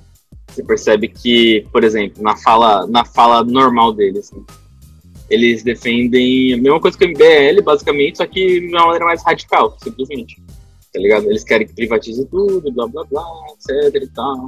Aquela coisa sempre. Um outro não é. E esse um outro fala, mas não é assim a teoria original tal. Mas, cara, pra mim é o mesmo papo da- de um marxista autoritário, tá ligado? O cara fala assim, não, beleza, que a União Soviética teve aqueles problemas lá, mas na teoria mesmo não é pra ser assim. Na verdade, é culpa dos Estados Unidos, sabe? Não adianta você Sim, dizer que a teoria é outra coisa, sendo que a realidade material é, é X, sabe? Todo mundo é massa de manobra do pessoal lá, das, das empresas que financiam eles, blá blá Aham. blá. ninguém conseguiu E- ler Marx direito, só o próprio Marx mesmo. Não, e, é, e o pensamento marxista não é só o Marx também, né? Aí vem Lenin, vem sei lá quem, vem o. Como chama aquele outro lá? Que é, O Mao Tse, é, do o Trotsky, tem várias coisas que, Ah. que faz o pensamento marxista, tá ligado? Não é só o Marx, assim. A Rosa Luxemburgo. né? sim. Eu queria perguntar pro Binho, porque é uma coisa que a gente já respondeu em outros episódios aqui do Spookcast. Quando É. foi que você acordou e disse assim, olhando no espelho e falou: Caralho, eu sou um socialista? É, falar que assim, eu sou um socialista também demorou mais do que, do que eu olhar e falar, sou um anarquista, por exemplo. Até porque a minha, a minha trajetória foi tipo assim, quando eu era muito novo, lá com meus, sei lá, 11, 12 anos, eu tive um professor de geografia que ele era completamente um, um sócio, tá ligado? Um sócio estatista mesmo, no caso. E ele falava pra, pra gente que Cuba era maravilhoso e tal, que tínhamos que votar no Lula e esses negócios. Que a União Soviética, nossa, era muito top. E eu era uma criança, sabia nem o que, que eram essas coisas. Então pra mim era real, né, tá ligado? Eu tô me ensinando que é real, é real. Aí eu descobri que. que é uma merda Cuba, tá ligado? E aí eu fui andando mais pro lado da anarquia porque eu virei um jovem revoltado lá, com uns 17 anos e tal, virei punk. Só que eu não sabia nada de anarquia. Aí beleza. Mas assim, só de- pra é, deixar claro assim, Cuba é muito menos merda do que a galera disse, assim, Ah, sabe? Não, é, então, não tá é- tão diferente assim do Brasil, tá? Não, não tá diferente dos países em volta dela, por exemplo. Os países que não são considerados co- socialista, comunista, nem eles são, ela tá melhor que eles até, tá ligado? Em volta deles ali. Mas que é uma merda, é uma merda, tá ligado? E, e, e- e tem, muito, tem muito fator por que, que é uma merda. Porque eles são capitalistas também, tá ligado? Não, não, não, dá pra falar que eles são um paraíso socialista nem nada. Beleza. Aí o, eu segui minha, meu caminho, eu pensava, eu, sempre fui a favor de liberdade, muito a favor de liberdade. Eu me dizia anarquista sem ser quando era jovem. Acabei é, caindo no anarcapitalismo, né? Não teve jeito. Porque cai naquele discurso, liberdade individual, não sei o quê. E aí eu comecei a crescer tá, no meio dos, dos. E aí eu, eu teve a Libertário 2.0. O Daniel lá, Miorim, me colocou de, de moderador lá dele. Eu, o Lúcio o, e o Will. O pessoal todo anarcomeme estava Caralho, era- que bizarro. é, mano. Porque ele colocou a gente porque a gente não era ANCAP normal. A gente era ANCAP progressista, eles falavam, tá ligado? porque a gente, a gente achava mó Cara, tosqueira. Essa pira do Miorim com, tipo, tentar ser o legalzão do, do- da esquerda, de- do ANCAP, é muito absurdo. progressista e tal. É, não, ele sempre tenta colocar uns ANCAP progressista no meio e não dá outra. Os ANCAP vira anarquista. Porque, é, es- pra começar, é expulso da, da panela, né? Que nem o, o- que nem de novo o Johnny agora. O Johnny, ele era o ANCAP progressista da galera. E não teve, não teve jeito de continuar, porque os ANCAP odiava eles. Aí ele começou a conhecer o, o pensamento anarquista e veio pra gente, né? Mas voltando. E aí eu, eu li Max tá ligado? Primeiro, a primeira coisa O que eu li foi Max Steer, o único, é. E beleza, eu continuei, continuava no Zancap. E eu nunca, eu, eu nunca, nunca fui de olhar pra ética argumentativa e falar assim, isso é a verdade. Eu só vi e falo assim, ok, tá ligado? Eu aceito que que as pessoas acreditam nisso. E é bom pra mim, sei lá. Eu achava que era uma coisa boa pra mim. E o Zancap, nossa, eles me odiaram. Mano, é verdade sim e tal. Eu falei, mano, esse é o maior spook, tá ligado? tá ligado? E aí, e aí começou. Aí depois que eu li Steer, eu, eu comecei a sair, nossa, muito disso. Aí eu. Então o- você é o responsável por, tipo, ANCAPs odiarem o termo spook, provavelmente, Ah. né? Nossa, você não tá ligado. Eu até vou contar o que aconteceu aqui. Né, Mas nessa época eu já tinha parado de ser, de ser moderador deles. e a gente tinha fundado a Pananarquismo, né? O grupo lá. Que é tudo, é toda a gente também, né? O fundador da Pananarquismo. É o Lúcio, eu, o Will, Ian, essa galera toda. Eu quase não participo lá, mas eu tava lá quando foi criado, tá ligado? Eu, eu, eu, eu sou considerado um membro fundador também do PAN, né? Que É, você nem tava lá? eu tava no Então, é, também. A gente tava tudo É lá. engraçado como todas essas páginas, tipo, anarquistas que tem esse pé meio que no mutualismo e no individualismo, elas basicamente partem da mesma panela. A gente tem meio que uma tribo, né? A gente é, é uma cena, Ah, sim. assim, é como se fosse o, o punk dos anos 70. É, exatamente. É bem isso. A gente vai estar nos livros de história daqui a 30 anos, os fundadores do Mutualistão. É, não, não, e essa época que eu tava falando, né? Porque o pessoal odeia Spook, Steiner. Ninguém tinha lido Steiner ainda, sério. Não, ninguém falava de Steiner, no Brasil, pelo menos. E, eu, eu- e o único era baratinho, porque ninguém queria comprar o único. Eu acho que eu comprei o último, sei lá, tá ligado? Não, eu comprei um dos últimos. Eu comprei o único, tá aqui, eu li ele, e aí, mano, comecei a fazer meme de Max Steiner. E a gente começou a entrar Que já tinha na gringa, né, os memes do Max Stirner obliterando Já. os spooks. Eu Já, lembro, o né? primeiro contato que eu tive com o Stirner foi num fórum, acho que da Inglaterra, se pá.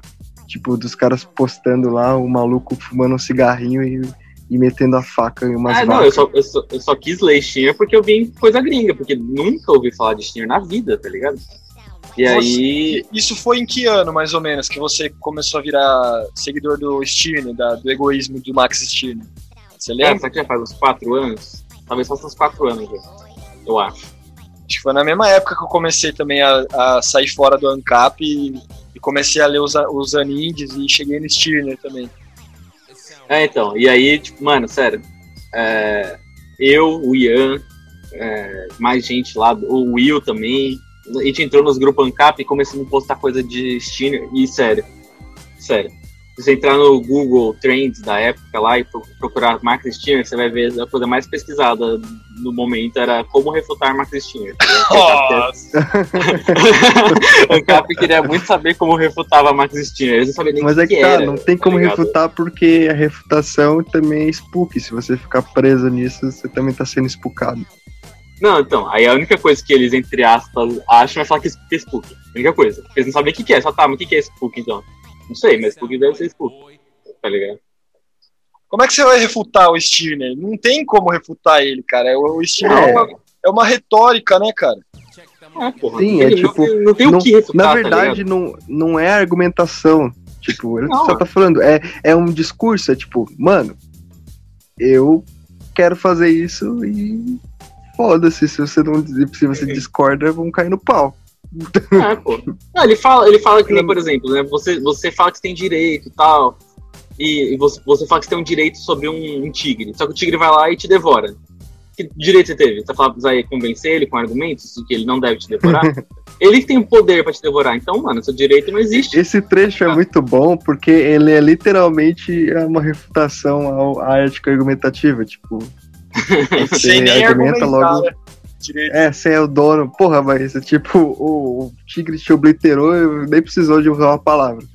É tipo assim, ah, eu tenho direito à vida. Cara, você não tem o direito à vida se você não tiver o poder de manter sua vida. Você tem o direito do que você tiver o poder de manter, tá ligado?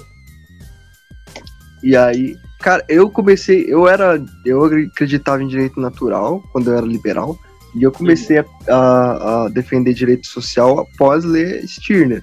Muito por causa É. do Lúcio, né? Que o Lúcio, no meio das maluquices que ele posta, de vez em quando aparecem umas coisas que são aceitáveis, e aí você começa a ler e, tipo, tá, vou ler lá o. Acho que eu li o, o princípio, da- o falso princípio da educação primeiro.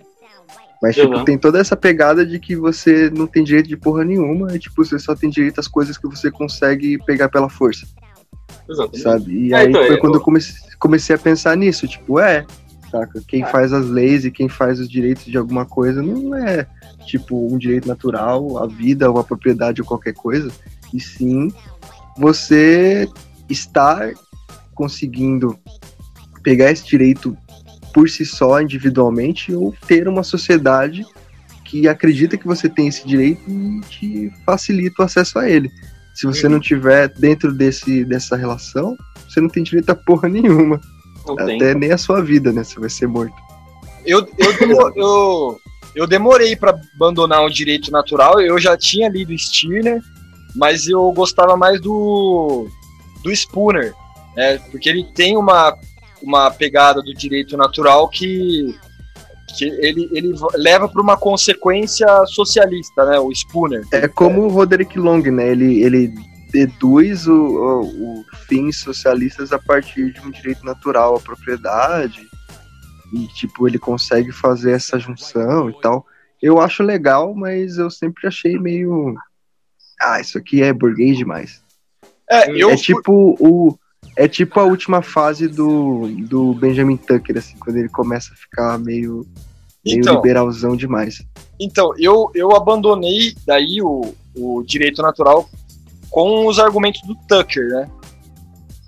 Do Benjamin Tucker. Daí eu, eu já tinha lido Stirner, eu ficava meio num conflito entre as ideias do Stirner e a do Spooner. E, na verdade, foi tipo, eu, eu, eu não me desvencilhava do direito natural porque o argumento do Spooner contra o Estado, eu acho, eu acho muito foda. E aquele, aquele texto Vícios Não São Crimes, do Spooner, eu também acho muito foda. O Sem Traição, né? E o Vícios. Não São Crimes. E, e o, tipo, o cara era um jurista, mesmo baseando no direito natural, o argumento dele ele continua válido em muitos pontos, né? Mas, é, tipo, para refutar os contratualistas, né? porque o que o Spooner faz no Sem Traição é refutar os contratualistas, assim, de maneira esplêndida, cara. E, e eu paguei muito pau pro, pra esse livro. E eu li o Stirner, eu gostava, da, tipo, principalmente ali daquele começo ali, que ele é muito foda, né? Do, do, do único e sua propriedade, daquelas. Antes dele começar a destrinchar os argumentos dele, que ele rejeita tudo que ele fala, que tudo é egoísta, né? Que é tipo, tudo que, que fizeram você seguir é por uma causa egoísta de outra pessoa e tal. Eu achava também muito foda, mas eu tendia mais pro, pro direito natural do Spooner por essa questão, porque ele refuta o, os contratualistas e deslegitima o Estado de forma muito, é, muito foda, né, o que ele faz. E aí eu fui me desvencilhar, me desvencilhar disso, depois de ler Tucker, no caso da o que o, que o Tucker me convenceu primeiro da questão da, da propriedade, né, que era uma convenção social, mas daí tipo, na questão que substituiu o argumento do, do a base do direito natural do Spooner, foi lendo Kevin Carson mesmo. Né? Aí, Uhum. Uhum. aí eu abandonei mesmo o, o direito natural e tudo mais. Você já leu o Spooner, ô Binho? Não, nunca li. A única coisa que eu vi de Spooner foi só nos vídeos do, do Henrique mesmo. Eu é gosto do Spooner porque ele, ele parte de umas premissas que eu também uso, assim, que é usar o que o teu oponente usa para argumentar contra ele, tipo, provando que o, as premissas que ele dá a partir do método de, método de análise que ele usa são insuficientes para é, tipo, ser contra o que ele é contra ou a favor do que ele é a favor. Tipo, então, eu gosto muito de usar o que eu tenho de respaldo do, da época que eu era austríaco para provar que nem as teorias austríacas são suficientes para ser contra o Estado ou contra o socialismo, coisas assim. Da mesma forma que o Spooner usava o direito natural para ir contra os naturalistas, que eram eh, os contratualistas, que eram basicamente é, faziam basicamente uma dedução nova, entre aspas, do direito natural para derivar o que eles defendiam. Uhum. Mas, tipo, para mim mesmo, o que eu acredito é muito mais Stirner e muito mais direito social, assim. Eu tô, eu tô precisando ler os, mais os autores que deram origem ao Anindi, mas ultimamente estou lendo mais os autores Ampon. Inclusive estou lendo Então, é, o, o Ian tá levando a galera mesmo pro comunismo, sabe? E ele é, ele, ele, ele é uma das pessoas que eu conheço que mais tem literatura mutualista, tá ligado?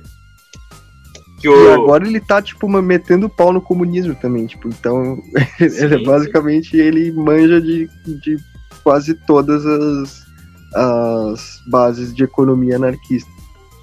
E está tipo, ligado que ele é um garoto prodígio, né? Ele tem, tipo, 19 anos e já Sim. leu mais do que, do que muita gente que eu conheço. É. E, tipo, e ele faz economia numa universidade que, se eu não me engano, é ortodoxa pra caralho. E, tipo, ele é, refuta até a galera que tá estudando com ele. Tipo, meio é, absurdo, mano. assim. Cara, cara é Vamos chamar o Ian. o Na verdade, eu já chamei, ele vai aparecer aqui daqui a alguns episódios.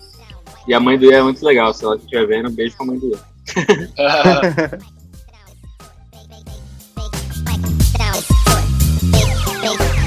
It sound right, boy.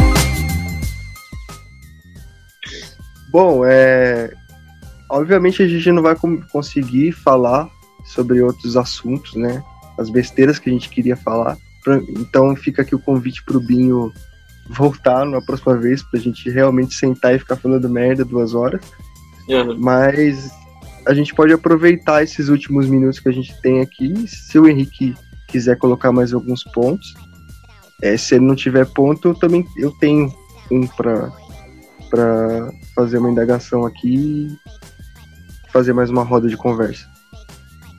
É, eu. Bom, acho que seria legal a gente conversar um pouco, né? Tá caminhando pro final também, que acho que daqui a pouco vai dar umas duas horas já. Seria legal a gente falar um, rapidamente, talvez do Banco do Povo, ou é, do, também. de uma economia mutualista e tal. Então, bom, se o Binho quiser falar, começar então, fica à vontade. É, você então, pode tá... falar inclusive da, da, das ideias que você tem, tipo, em relação é... à moeda e tal. É é, vai ser super interessante isso. Você falou da outra uhum. vez, eu fiquei interessado em saber também isso aí. É, então, porque eu já falei uma vez na live, uma live da Narcomemes, até veio um pessoal falar comigo em inbox depois, que eles queriam até saber mais, tá ligado? Eles até que já existia, por isso que eu falei. Mas é, tem muita gente que, tem, que não entende é, como é que funciona o mutualismo, né? Principalmente o pessoal que não tem nada a ver com anarquia. Normalmente é um com já entende mutualismo, eu pessoal ser o pessoal que mais sabe de anarquia, tá ligado?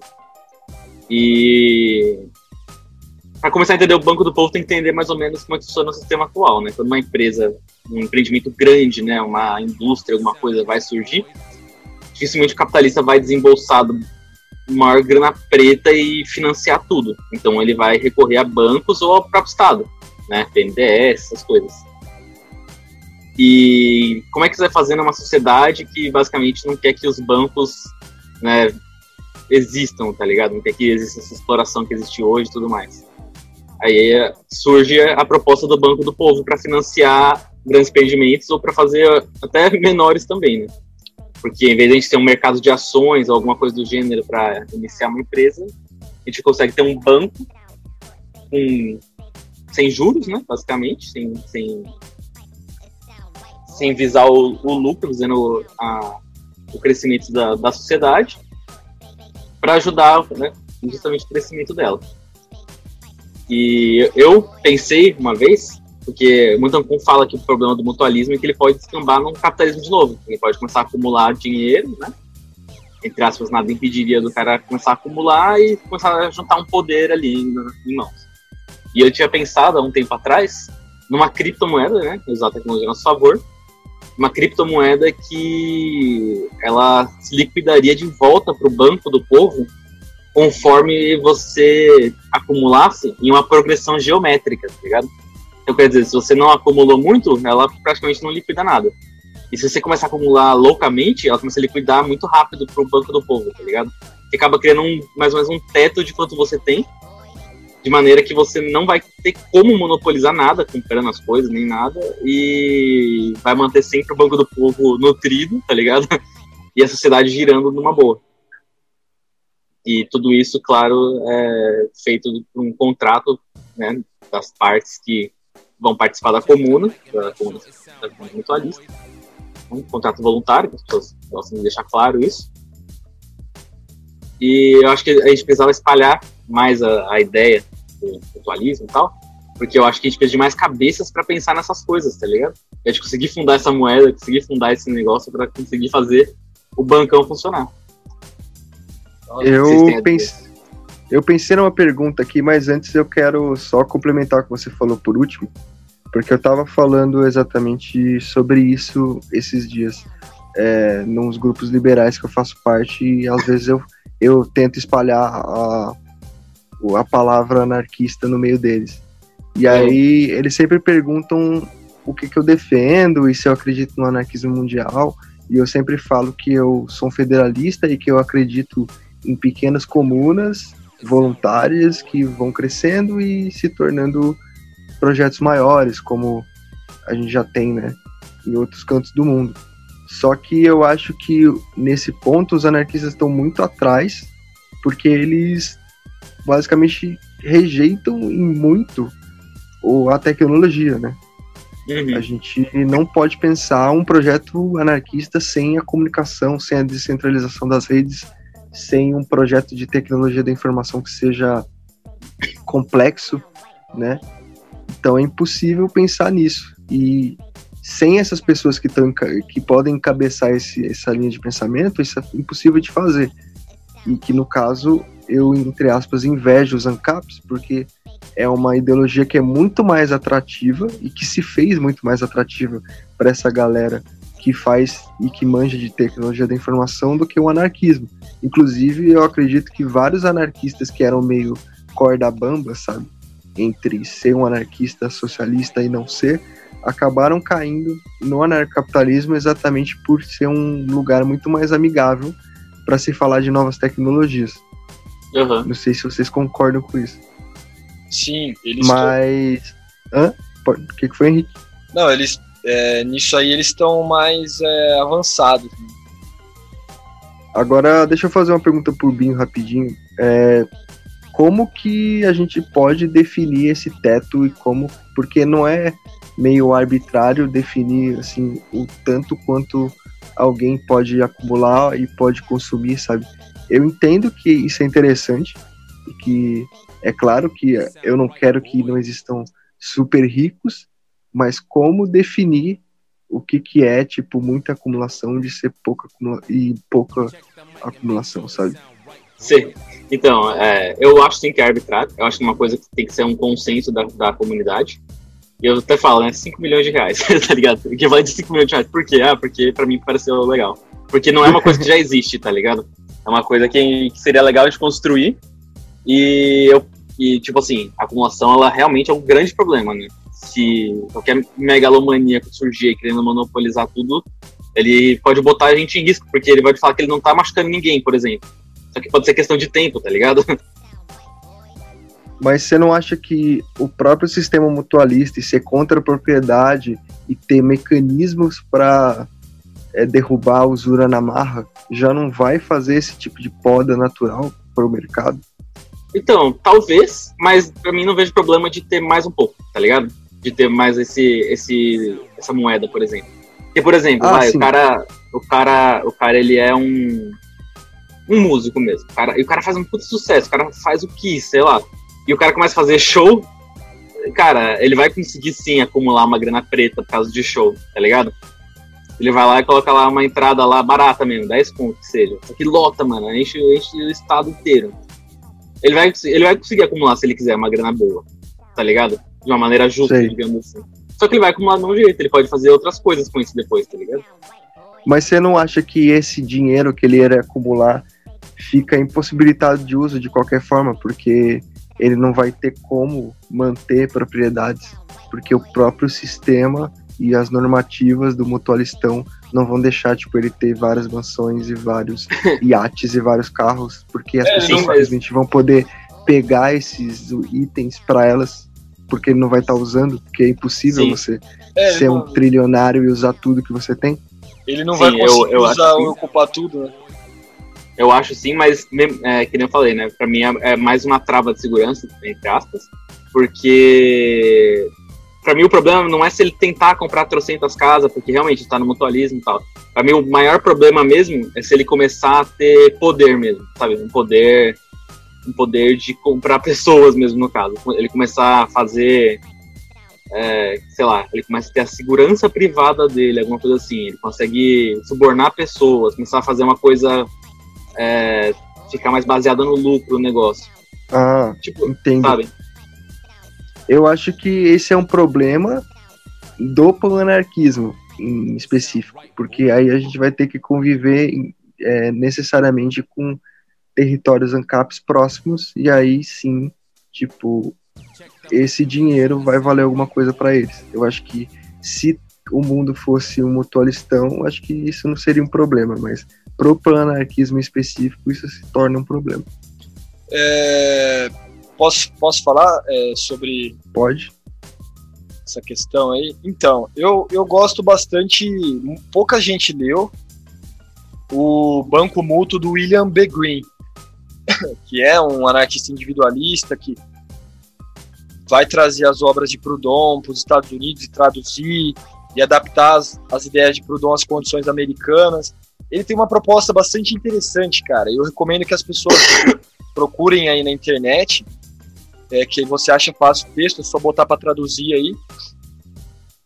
O Banco Mútuo do William Green de 1850. Ele fala o que é o seguinte, basicamente, para tipo todo todo tipo de profissional dessa sociedade mutualista, todo tipo de profissional, né, que vai oferecer um bem e serviço no mercado, é, ser uma espécie de banco Tipo, as pessoas, em vez de elas trocarem moeda, como a gente conhece, elas trocam crédito e débito. Tipo, trabalho por trabalho. Você fica devendo e isso pode ser computado de alguma forma. No nosso caso, que a gente está falando de tecnologia, pode estar tá computado na própria blockchain. Tipo, você criar um, uma, uma maneira de que isso, esse tipo de, de, de, de coisa seja trocado, entende? Com a, com a blockchain registrando essas transações. Então, tipo, você só vai precisar do seu trabalho e de uma garantia.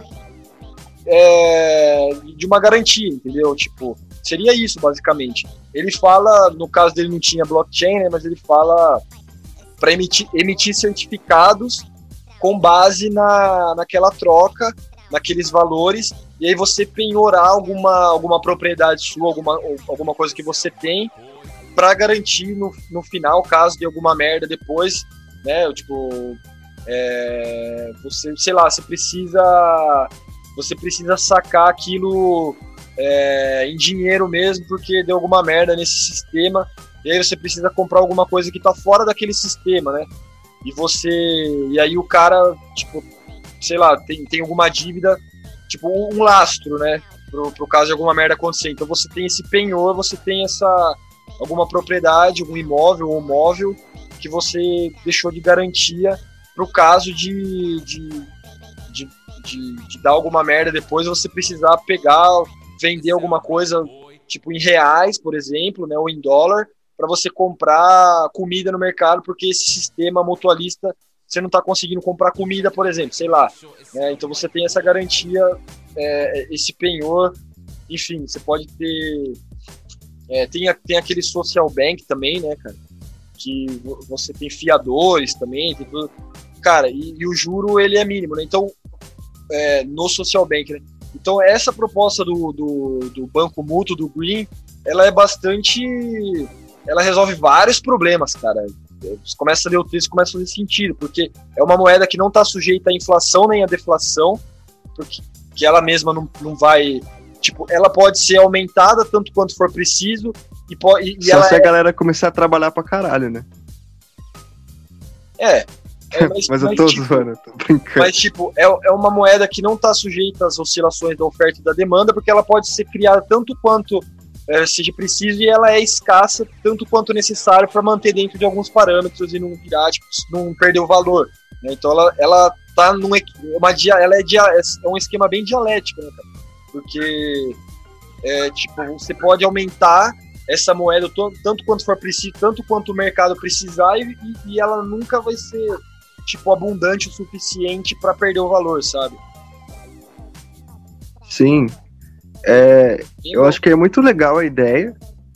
E eu já puxo pro Binho falar, mas me, me lembrou uma coisa, né?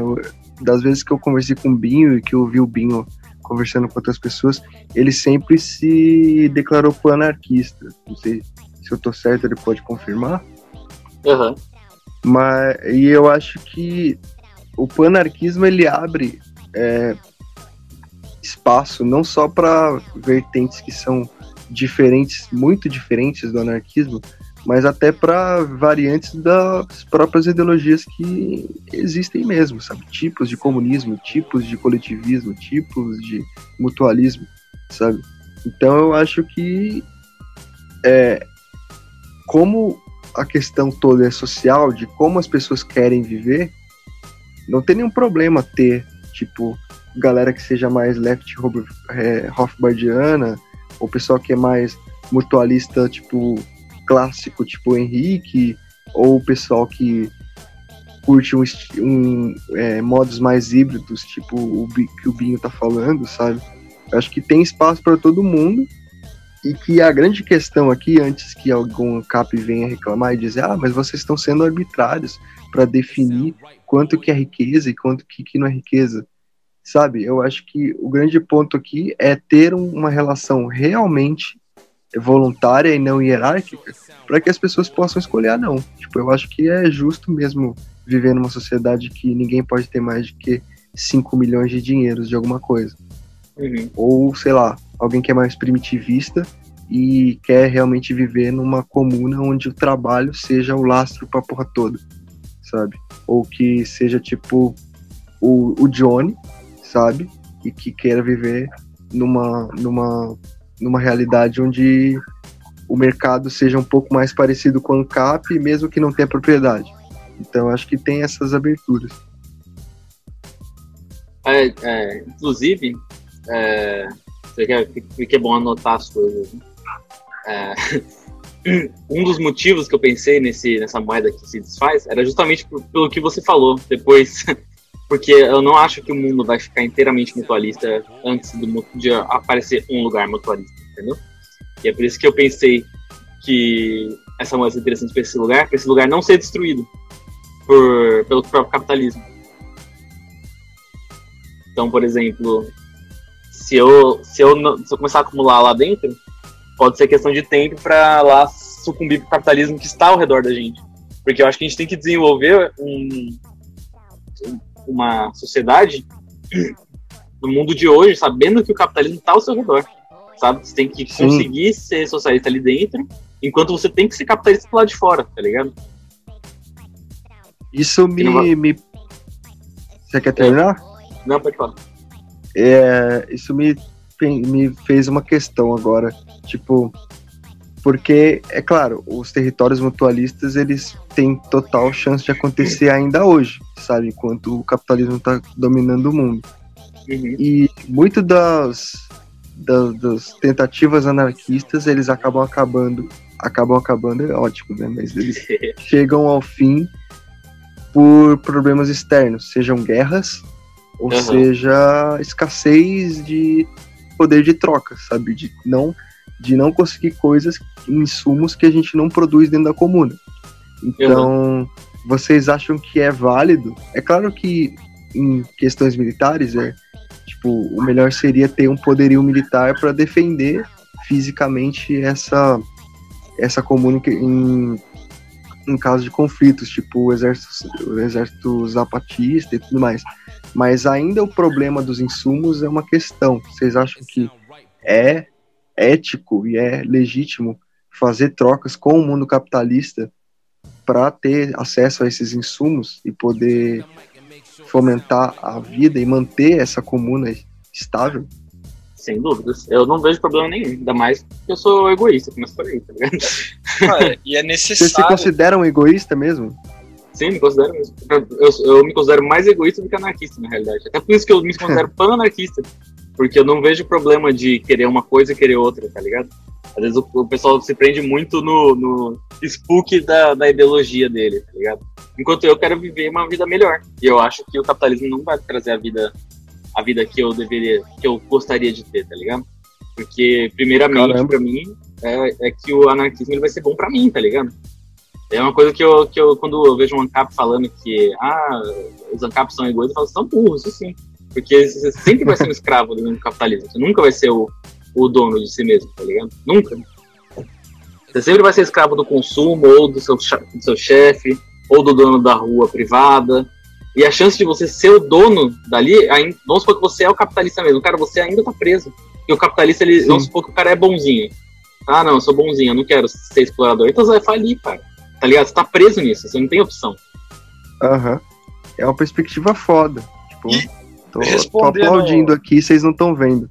Mas pode falar, Henrique. Então, respondendo a pergunta sua do, a pergunta do Jonathan, né, eu acho que é uma necessidade, né, cara? A gente interagir com o capitalismo quando precisar, não tem como. A gente vive no capitalismo. E o mutualismo, ele surge como uma proposta de poder dual, né? De, tipo, coexistir com o capitalismo e, e tipo, fazer... Muita gente fala em transição, né? Que ela, é. ele, o mutualismo seria uma ótima transição para um comunismo, e eu acredito nisso também. É, exatamente. Então, tipo, o mutualismo ele serve tipo, é, uma proposta de, de, de, poder dual mesmo, né? Tipo, um poder paralelo ao capitalismo e ao Estado mesmo, né? E, e, fortalecendo o mutualismo até o capitalismo sucumbir, porque é, uma proposta seria uma proposta é, mais vantajosa para todos, então naturalmente as pessoas iam virar as costas para o capitalismo e aderir ao mutualismo. Então, tipo, você tem lá o, o Banco Palmas, né, propostas é, similares ao mutualismo e tal, que, que tipo, demonstram é, isso na prática. Né?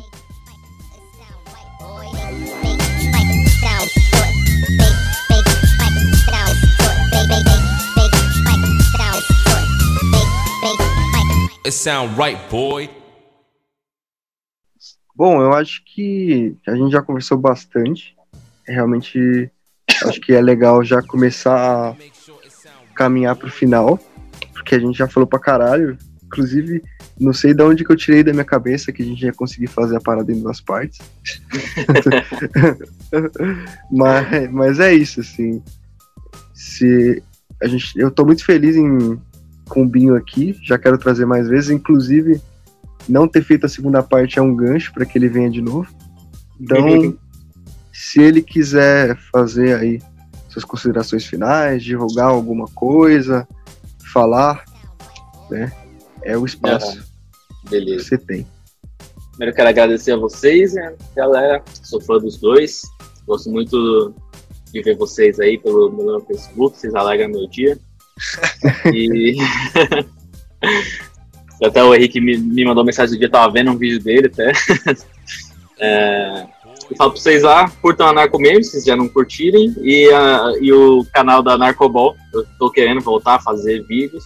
Eu tô, tô procrastinando muito, mas tem alguns assuntos que eu tô querendo muito falar. Um deles que, eu, que eu mais me, me pega é por que, que as pessoas não enxergam né, a liberdade no, no socialismo, por exemplo, elas não conseguem entender que aquilo é liberdade, e elas acham que a liberdade vem do, do capitalismo, muitas vezes, né? Por que que isso acontece? Eu queria falar disso, fazer um monólogo, ou fazer lives disso. Inclusive, eu queria chamar vocês para fazer uma live na Narcomesso que é dia desses também, Chama, Esse chama.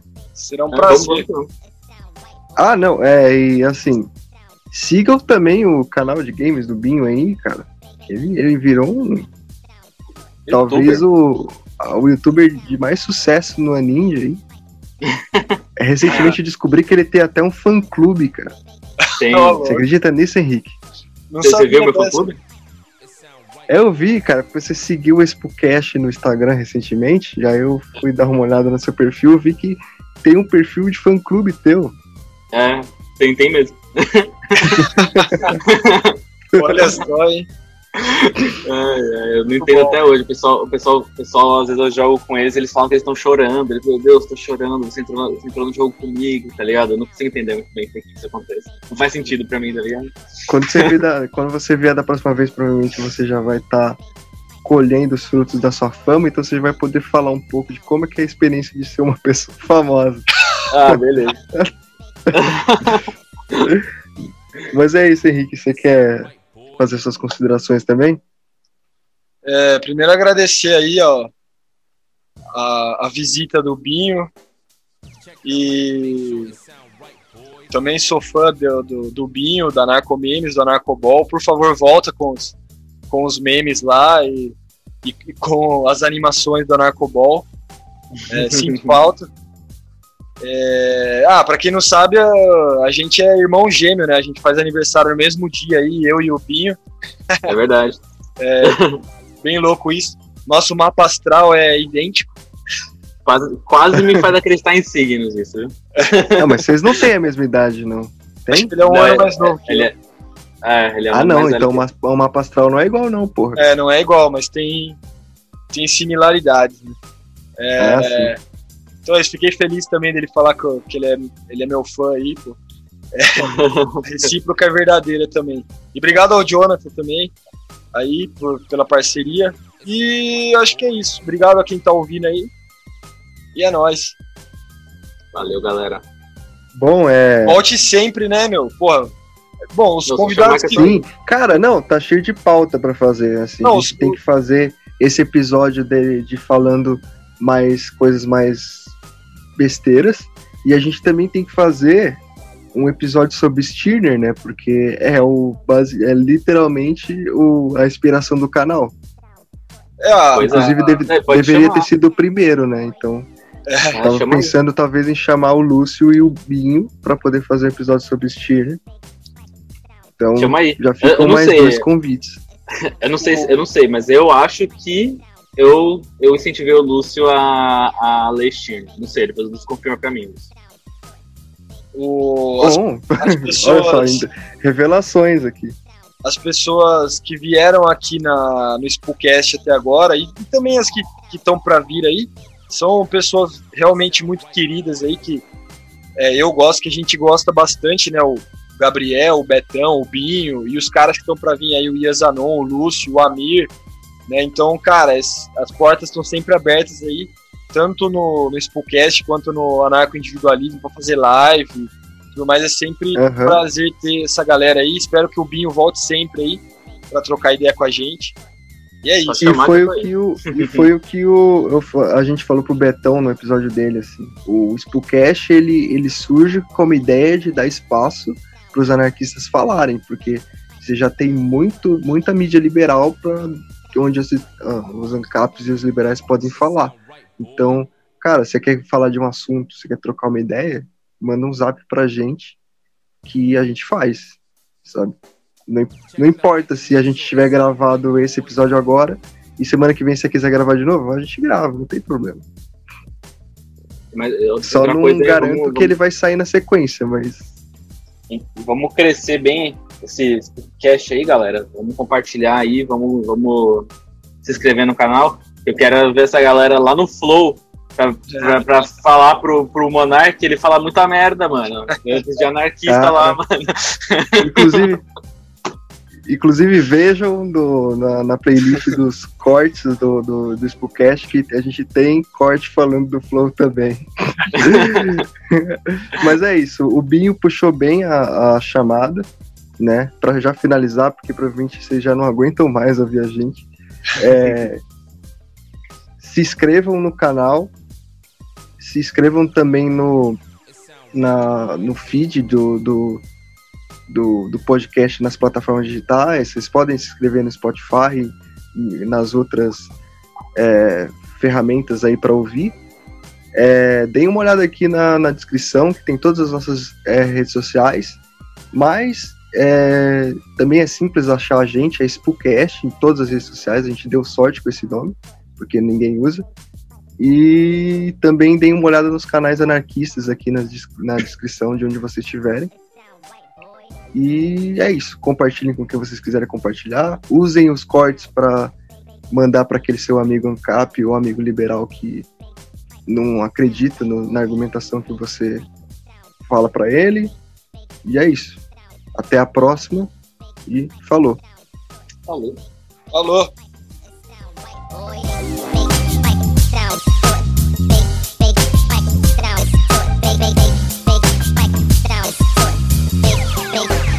It sound right, boy.